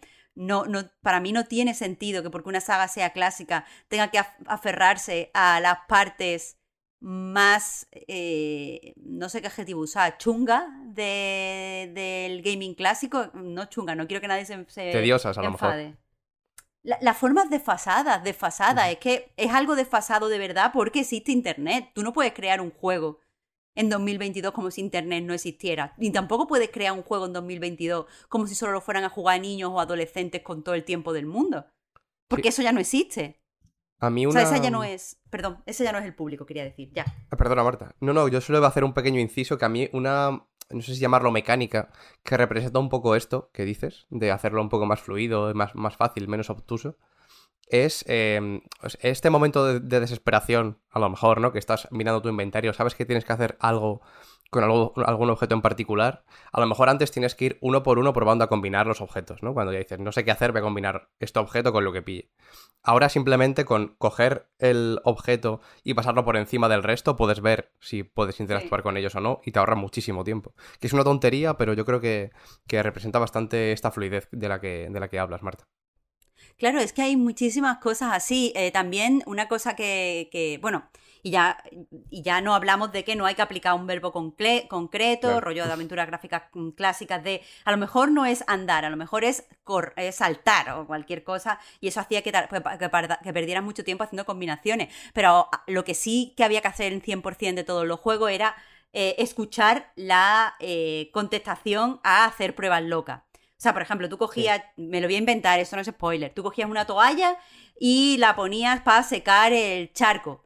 Y si no era, tenías que escuchar, yo no creo que eso funcione, no sé qué, y eso tenías que hacerlo con todos los objetos. Ahora, por ejemplo, si seleccionas un objeto del inventario y lo, y lo agarras, simplemente poniéndolo encima del DS ya sale como el simbolito de prohibido, rollo. Aquí no hay interacción. A eso me refiero. Entonces todo va mucho más rápido. Claro, claro. Pues e- es eso, todas esas son cosas mm, modernas. A mí en ningún momento, o sea, más allá de, lo- de los chistes o lo de las referencias más meta, en ningún momento me ha dado la sensación de que este juego quiere ser un juego clásico o que este juego quiere que te sientas exactamente como un niño. Al contrario, me ha dado la sensación de que quiere ser un juego y me, la dio desde el principio del 2022. Porque otra cosa que tiene, es verdad, Víctor, lo que comentabas de llegar a Melee Island, te puede hacer eh, sentirte de tal o cual. Pero es verdad que llegamos a, una, eh, a un sitio venido a menos. ¿Sabes? Donde muchas cosas ya no están disponibles porque no tienen sentido. Y otra Sí, cosa sí. que pasa es que aparecen muchos personajes o bastantes personajes clásicos de la franquicia y aparecen para nada. O sea, Sí, mm, para no- parecer, no- sí. Sí, para aparecer. Pero no, apare- eh, no aparecen como un guiño, eh, o la nostalgia, sino que te da la sensación de que va a hacer algo eh, y después no hacen nada y ese es el chiste. El chiste es que tú lo esperabas. ¿Por qué? Porque estás esperando del juego otra cosa. Sí, Y como lo del nombre del personaje, ¿no? Que una vez lo sabes, pues bueno, lo sabes y ya está. Y a otra cosa. Claro, eh, literalmente eso, literalmente eso. O, o más adelante un personaje te pide ayuda, lo ayudas y pues ya está, ¿sabes? O no lo ayudas y pues ya está. Sí, y eso es y- interesante. Y en general, el, el tono del juego, ¿no? Es. eh, Yo, yo me esperaba algo mucho más ceremonioso, de alguna manera. Claro. Sobre todo, sobre todo en la recta final. Y sin embargo, huye al 100% de, de, de, ¿sabes? De tener ningún tipo de pompa o de darse más importancia de la cuenta. Es un juego de una aventura gráfica. Es, en el mejor de los sentidos, una aventurilla gráfica. Que, que se recrea en. eh, en tener una lógica propia, ¿no? Y en, y en no depender de. de del pasado, efectivamente. Porque lo, lo que decía Oscar de que. O sea, estoy de acuerdo contigo, Marta, en que, en que si no conoces lo antiguo, yo no creo que te pierdas nada, en realidad. Hmm. Ah, Para mí, Monkey Island no es mucho, honestamente. No es un juego que yo recuerde con el cariño que le recuerda la mayoría de la gente. Yo en esa época estaba a otras cosas, no, no me interesaba particularmente Monkey Island en su día, los he ido jugando con el tiempo, pero incluso después, habiéndolos jugado con el tiempo, me ocurrió que cuando yo ya jugué por primera vez a los Monkey Island, al, al 1 y al 2, los juegos eran muy distintos ya. Y yo en ese, en ese momento ya me los hice con guías, pero de una forma extrema, quiero decir, no los... No, no viví nunca la, la experiencia de, ¿sabes? De meterte en Monkey Island, de hablar con los amigos, de, de- de- mm, retorcerte el coco a ver cómo va esto. Yo ya sabía lo del pollo con polea antes de jugar a Monkey Island, quiero decir, ¿sabes? Ya me, me lo esperaba. Cuando recibí la polea y el pollo, ya dije, hostia, es, es esto. Esta es la broma de la que todo el mundo hablaba. Y conozco las X referencias míticas que, que, que, pues en fin, que todo el mundo conoce porque es, porque es que están en, incluso en otros juegos, quiero decir. Y, y este lo, disfruta, lo he disfrutado muchísimo. Muchísimo de, de- de que me. Joder, de que me ha parecido diver- divertidísimo, vaya. Y, y fíjate lo que te voy a decir, la traducción al español, no sé si lo habéis jugado en español. Sí, No. yo lo he jugado en español. Yo lo he jugado en inglés. Porque he pensado. Hay que, esto hay que, hay que jugarlo en, en inglés. Eh, la traducción al español no es mala para nada, es bastante buena. no, de hecho, me lo, me lo reempecé en español pa- para ver eh, cómo era. Y me jugué la última escena en español también, de hecho, para ver Mm, eh, cómo se traducían algunas cosas y tal. Eh, pero el texto original en inglés es increíble. Buenísimo, buenísimo. De- buenísimo luego- de, de- de que da gusto leerlo. O sea, lo- y da gusto leerlo y da gusto escucharlo. Se nota que Thimbleweed Park también. Ron Gilbert en general, su, su puto blog, quiero decir. Da, da gusto leerlo porque se nota que el tío mm, ha, ha pensado en lo que significa escribir, ¿no? Y, y- y cómo- y- sabe escribir bien. Y, y en este juego yo tenía miedo de que algunos puzzles, por ejemplo, que creo en. Tengo la sensación de que eh, es- esto es muy de mm, aventura gráfica de esta gente.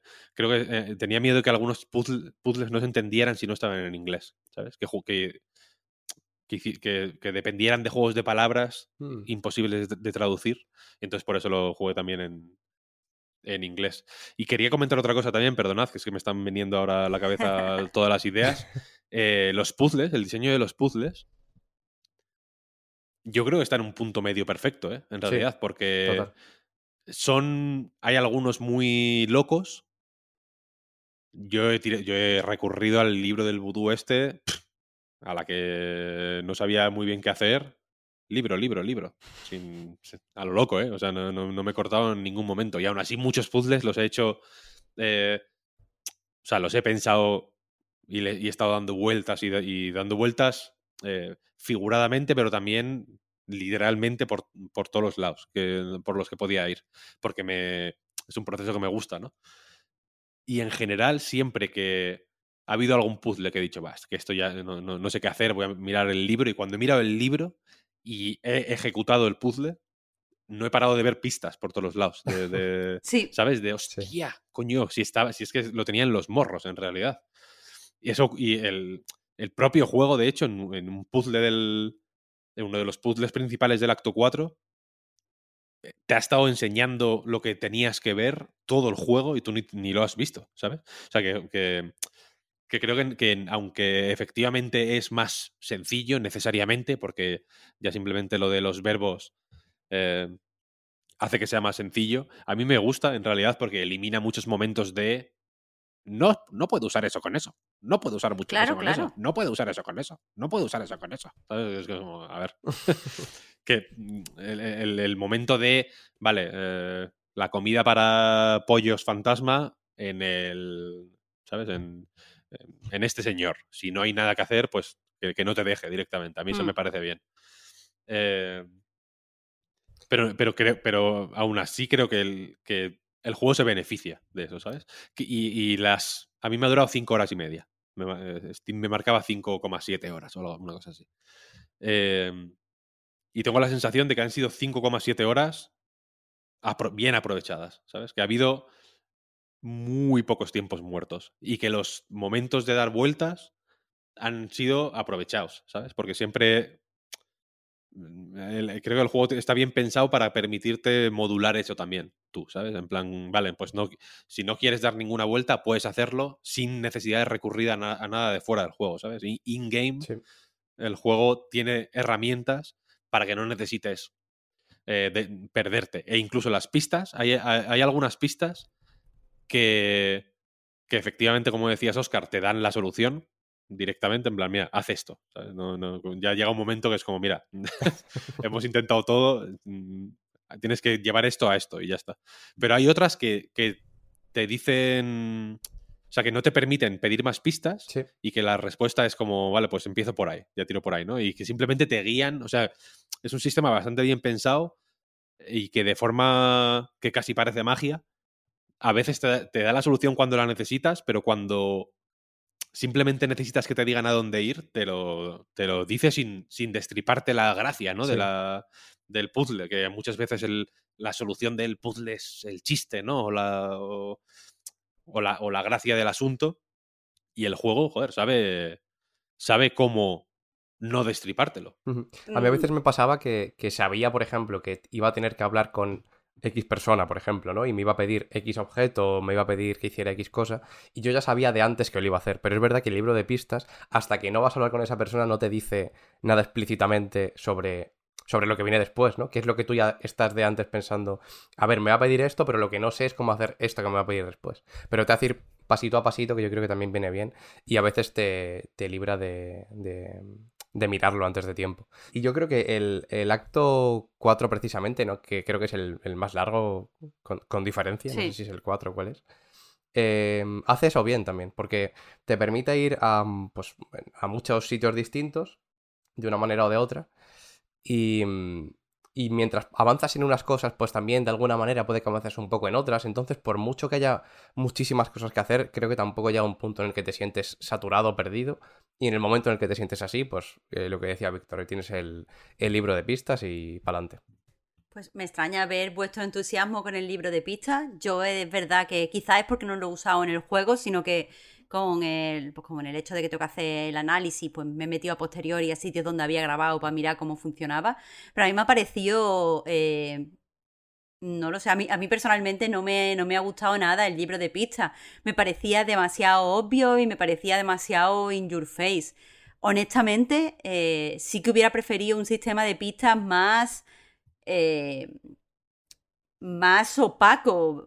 En Thimbleweed Park teníamos la- las cabinas, que si no recuerdo mal se añadieron a posteriori. Es que no recuerdo si se añadieron a posteriori o es que yo no lo usé en mi primera vuelta.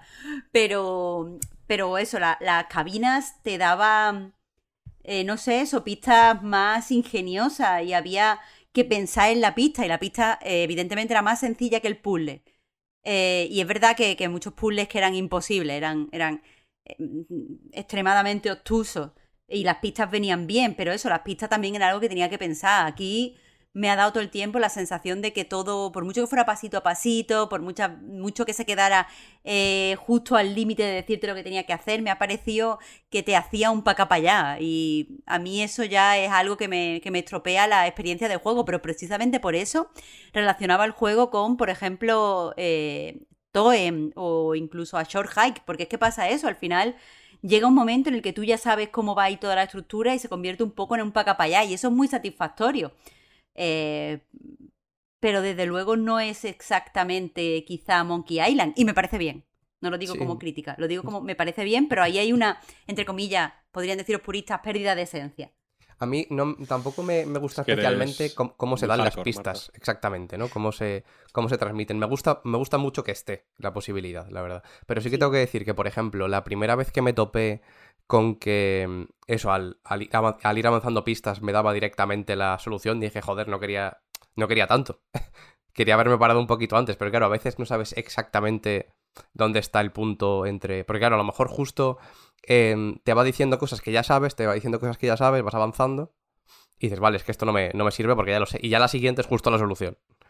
Entonces, claro, me dice, no, mira, mira esto, ten en cuenta esto y esto. Digo, ya, ya, sí, eso es lo que estoy teniendo en cuenta, pero no sé cómo ordenarlo en mi cabeza o en el juego para dar con la solución. Y de, de repente te topas con que lo siguiente ya es directamente decírtelo. Tal vez, eh, estoy de acuerdo contigo, Marta, no, no es la mejor forma de, de hacerlo, tan pa' acá, pa' allá, tan explícito. Pero, pero bueno, yo celebro más el hecho de que exista la posibilidad dentro del juego. Os falta calle, ¿eh? Os falta un Hollywood Monsters. Como que, como que pistas y guías y hostias.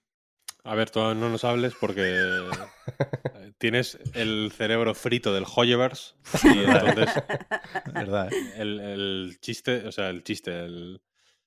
Es que eso es lo guay, que los, que los puzzles del Monkey Island son chistes, coño, pero el puzzle de...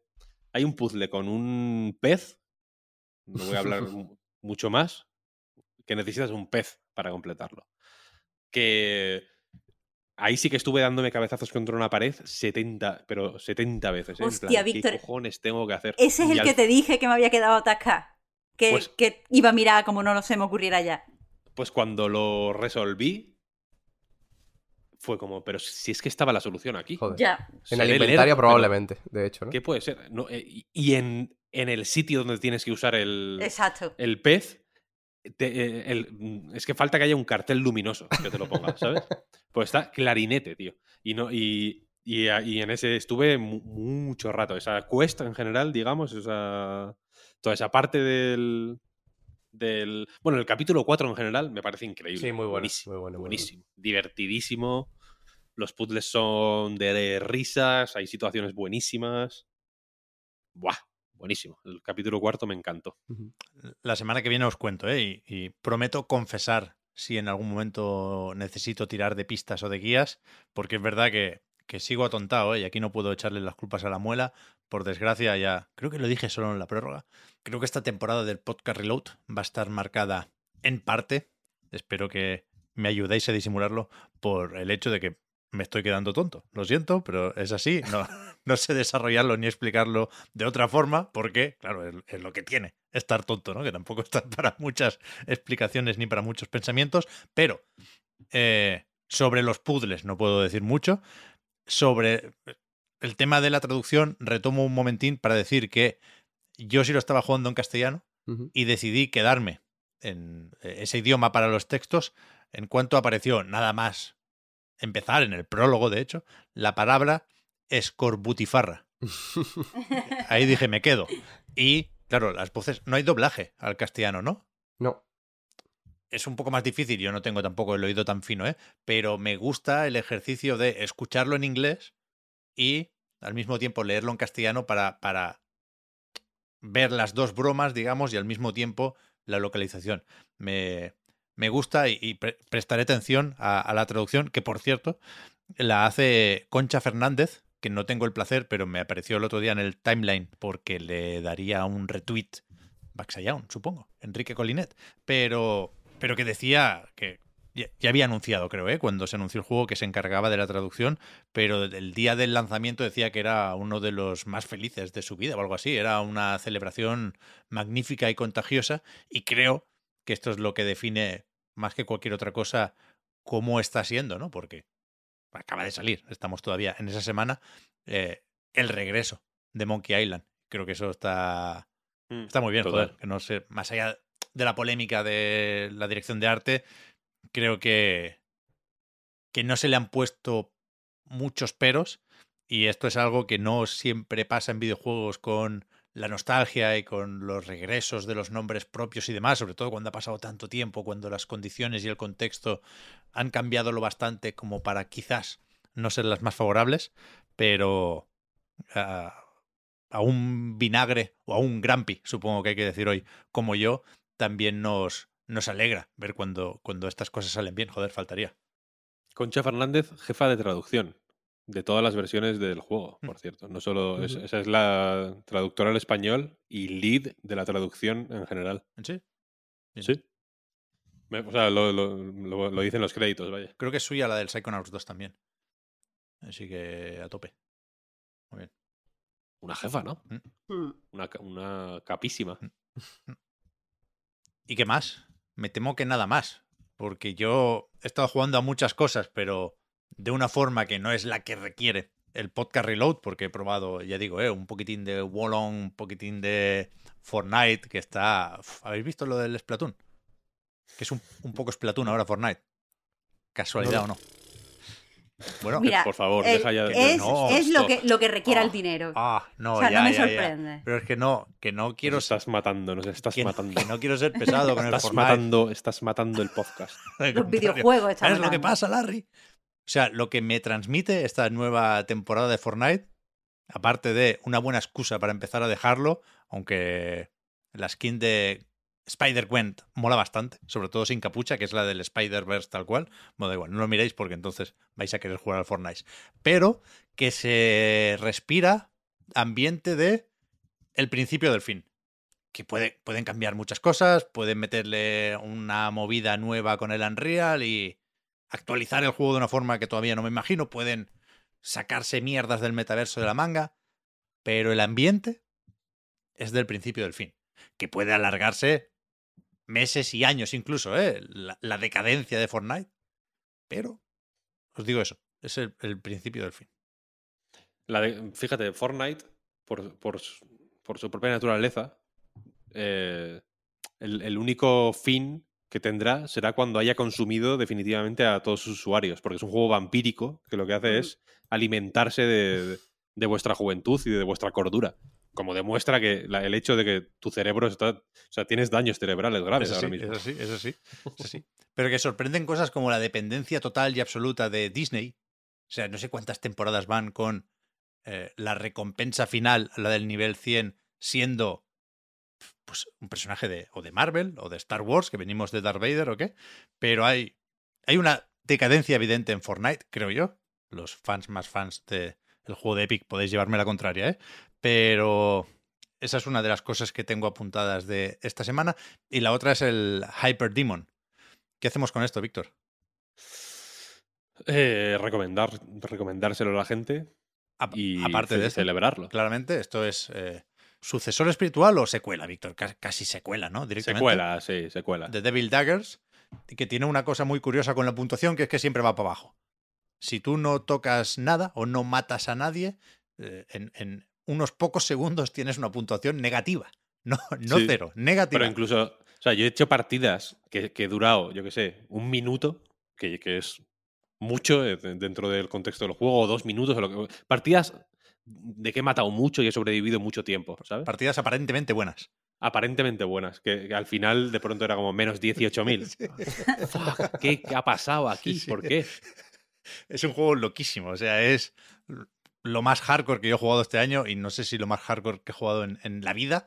Y precisamente por eso la reflexión, más allá de a ver si nos picamos, yo no sé si voy a tener tiempo para ponerme en serio, pero me, me- me gustaría picarme especialmente contigo, Víctor, pero al mismo tiempo no puedo parar de pensar en lo que me queda con este tipo de juegos, ¿no? Porque requiere de unos reflejos, de una atención, de una resistencia física incluso, y de un tiempo que, que por desgracia ya va, va escaseando. Y me da, me da mucha pena esto. Lo hablábamos el otro día con el Puy, que el primer género en caer, en, en dejar de estar a mi alcance, digamos, será el de los shooters así de frenéticos, ¿no?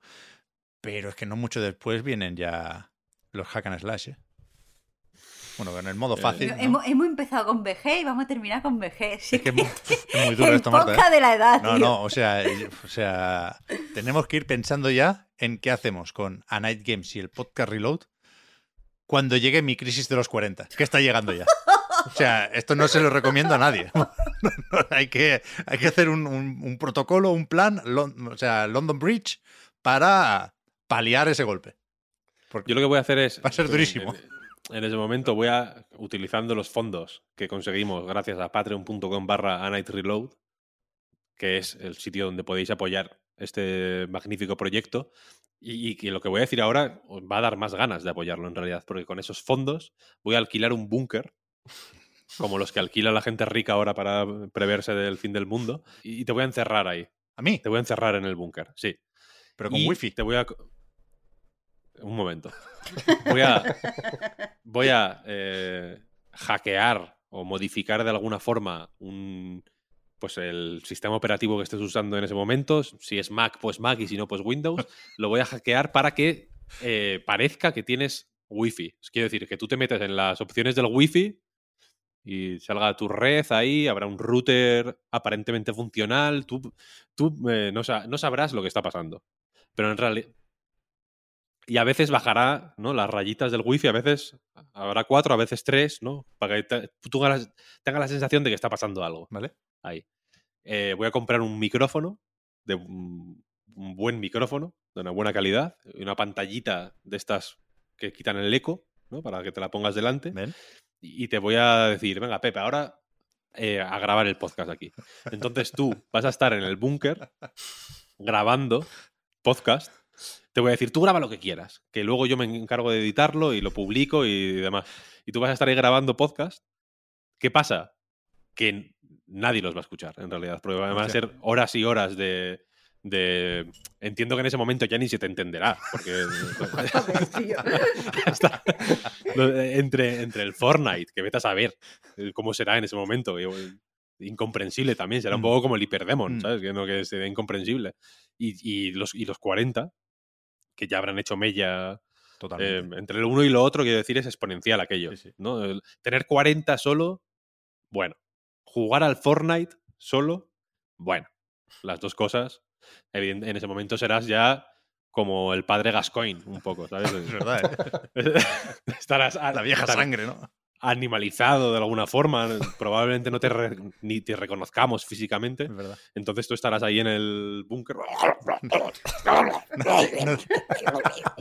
grabando horas y horas de sonidos guturales. Claro, hay que llevarle una, casita, una cajita de música con la música del bayoneta para que se. Y luego, y claro, y cuando, para calmarle, ¿no? De Claro, vez en para calmarle de vez habrá, un en sistema, habrá un sistema de megafonía instalado que cada X horas en fun- de- habrá que monitorizar un poco en función de cuánta animalidad tengan en ese- en ese momento. Pues cada 12, cada 24 horas sonarán unos segundos de Fly Me to the Moon y volverás un momento. Bienvenido, bienvenidas y bienvenidos al podcast Reload. Y, y luego, nada, pues en el año 2450, los, los, los eh, merodeadores del yermo ¿no? llegarán al búnker de alguna forma, encontrarán tus huesos ahí. ya por- La animalidad no te. Quizá te alargue la vida A saber, claro. 20, 30 años, pero no más. No, no, no- no siglos, quiero decir. Entonces, eh, encontrarán tus huesos, encontrarán el, el ordenador, el disco duro, etcétera, etcétera, y rescatarán eh, esas grabaciones que se convertirán de, pues, de alguna forma en, en el sonido que la gente, la gente cuando piense en el año dos- 2000 o, eh, eh, o en los años en los que tú has, porque vete a saber cuántos años estarás grabando eso, ¿no? En ese, en ese, lo podrán ver en los archivos, ¿no? En plan, vale, Claro. este se grabó tal día, este tal día, este tal día. Cuando piensen en esa e- época, en, la, en, la, en cómo éramos los humanos de esa época, eh, como todo, como la guerra nuclear habrá destruido la superficie por completo, solo quedará ese búnker verdad, ¿eh? y, la- y la gente dirá, coño, pues en esta época es que no, te- no sabían ni hablar. Estaban. Es- el- su idi- intentarán descifrar este, este idioma gutural que Fortnite, tú. Fortnite, algo de Fortnite. El Chapulín Colorado, Chapulín Colorado. Era- es- Habrá como, sí, como re- ecos Eh. de, un, de algo, de un sentido, ¿no? De, Mm, pues sí, de, tendrán como Trunks, conocerán a, a Venom, conocerán una serie de cosas que no que tendrán que ir descifrando, claro. De verdad, ¿eh? Yo solo os pido, o sea, me parece bien en tanto que estoy dispuesto a hacer ese sacrificio por el bien de anightgames.com y el podcast Reload, faltaría más. Pero decidle a mi familia que estoy bien. Mentidles. Ahora está acabando el análisis del Soul Hackers 2 y ahora viene. Ahora, en cuanto lo saque, nos ha dicho que, Un, que, un- que viene. un viene. 6. La nota la tiene ya, un 6 le pone. Y ahora viene. No, Lo sí, maqueta y viene. evidentemente, evidentemente, claro, toda esta operación se mantendrá en secreto y si la estamos diciendo aquí en público, en abierto, es, es simplemente para confundir, ¿no? Claro. La gente dirá, no, no, no lo van a hacer. Si lo están diciendo en abierto, ¿sabes? Si están confesando este plan mal- maquiavélico a todo el mundo, luego no lo van a llevar a cabo porque les pillarían. Me encanta, Víctor, que ha empezado, te voy a meter en un búnker y ahora es, está hablando en plural, ¿sabes? Cuando se ha dado cuenta. La magnitud ahora es, no lo van a hacer. Es como, espérate, porque yo aquí, Es que- posi- yo aquí no he dicho nada Es que- todavía. Sí, pero porque yo solo no puedo hacer todo esto. Ah, vale, vale. Bueno, pues nada. necesito, claro, necesito apoyos. Y si no, al búnker, que os vais. ¿eh? Vale, pues con, con esto aclarado y te diría que es solucionado, podemos recordar que eh, para hacerlo posible efectivamente necesitamos de vuestra colaboración. El podcast Reload y anightgames.com son proyectos posibles gracias a vuestras generosas aportaciones. Patreon.com barra anightreload para más información. Los patrons, tenéis ahora un ratito más de podcast en la prórroga.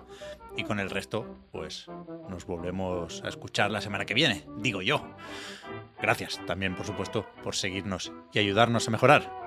Gracias, para terminar, a Oscar, a Marta y a Víctor. Hasta ahora.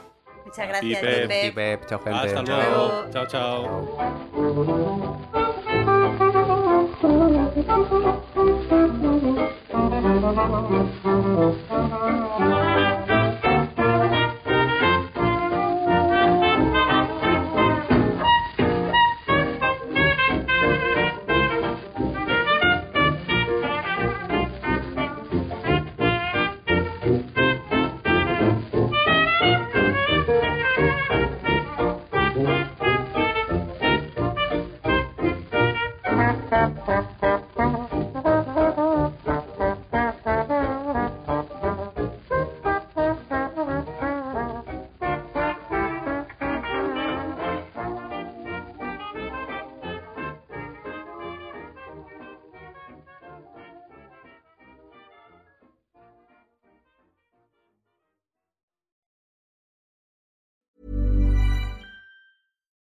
Hi, I'm Daniel, founder of Pretty Litter. Cats and cat owners deserve better than any old fashioned litter. That's why I teamed up with scientists and veterinarians to create Pretty Litter. Its innovative crystal formula has superior odor control and weighs up to 80% less than clay litter. Pretty Litter even monitors health by changing colors to help detect early signs of potential illness. It's the world's smartest kitty litter. Go to prettylitter.com and use code ACAST for 20% off your first order and a free cat toy. Terms and conditions apply. See site for details.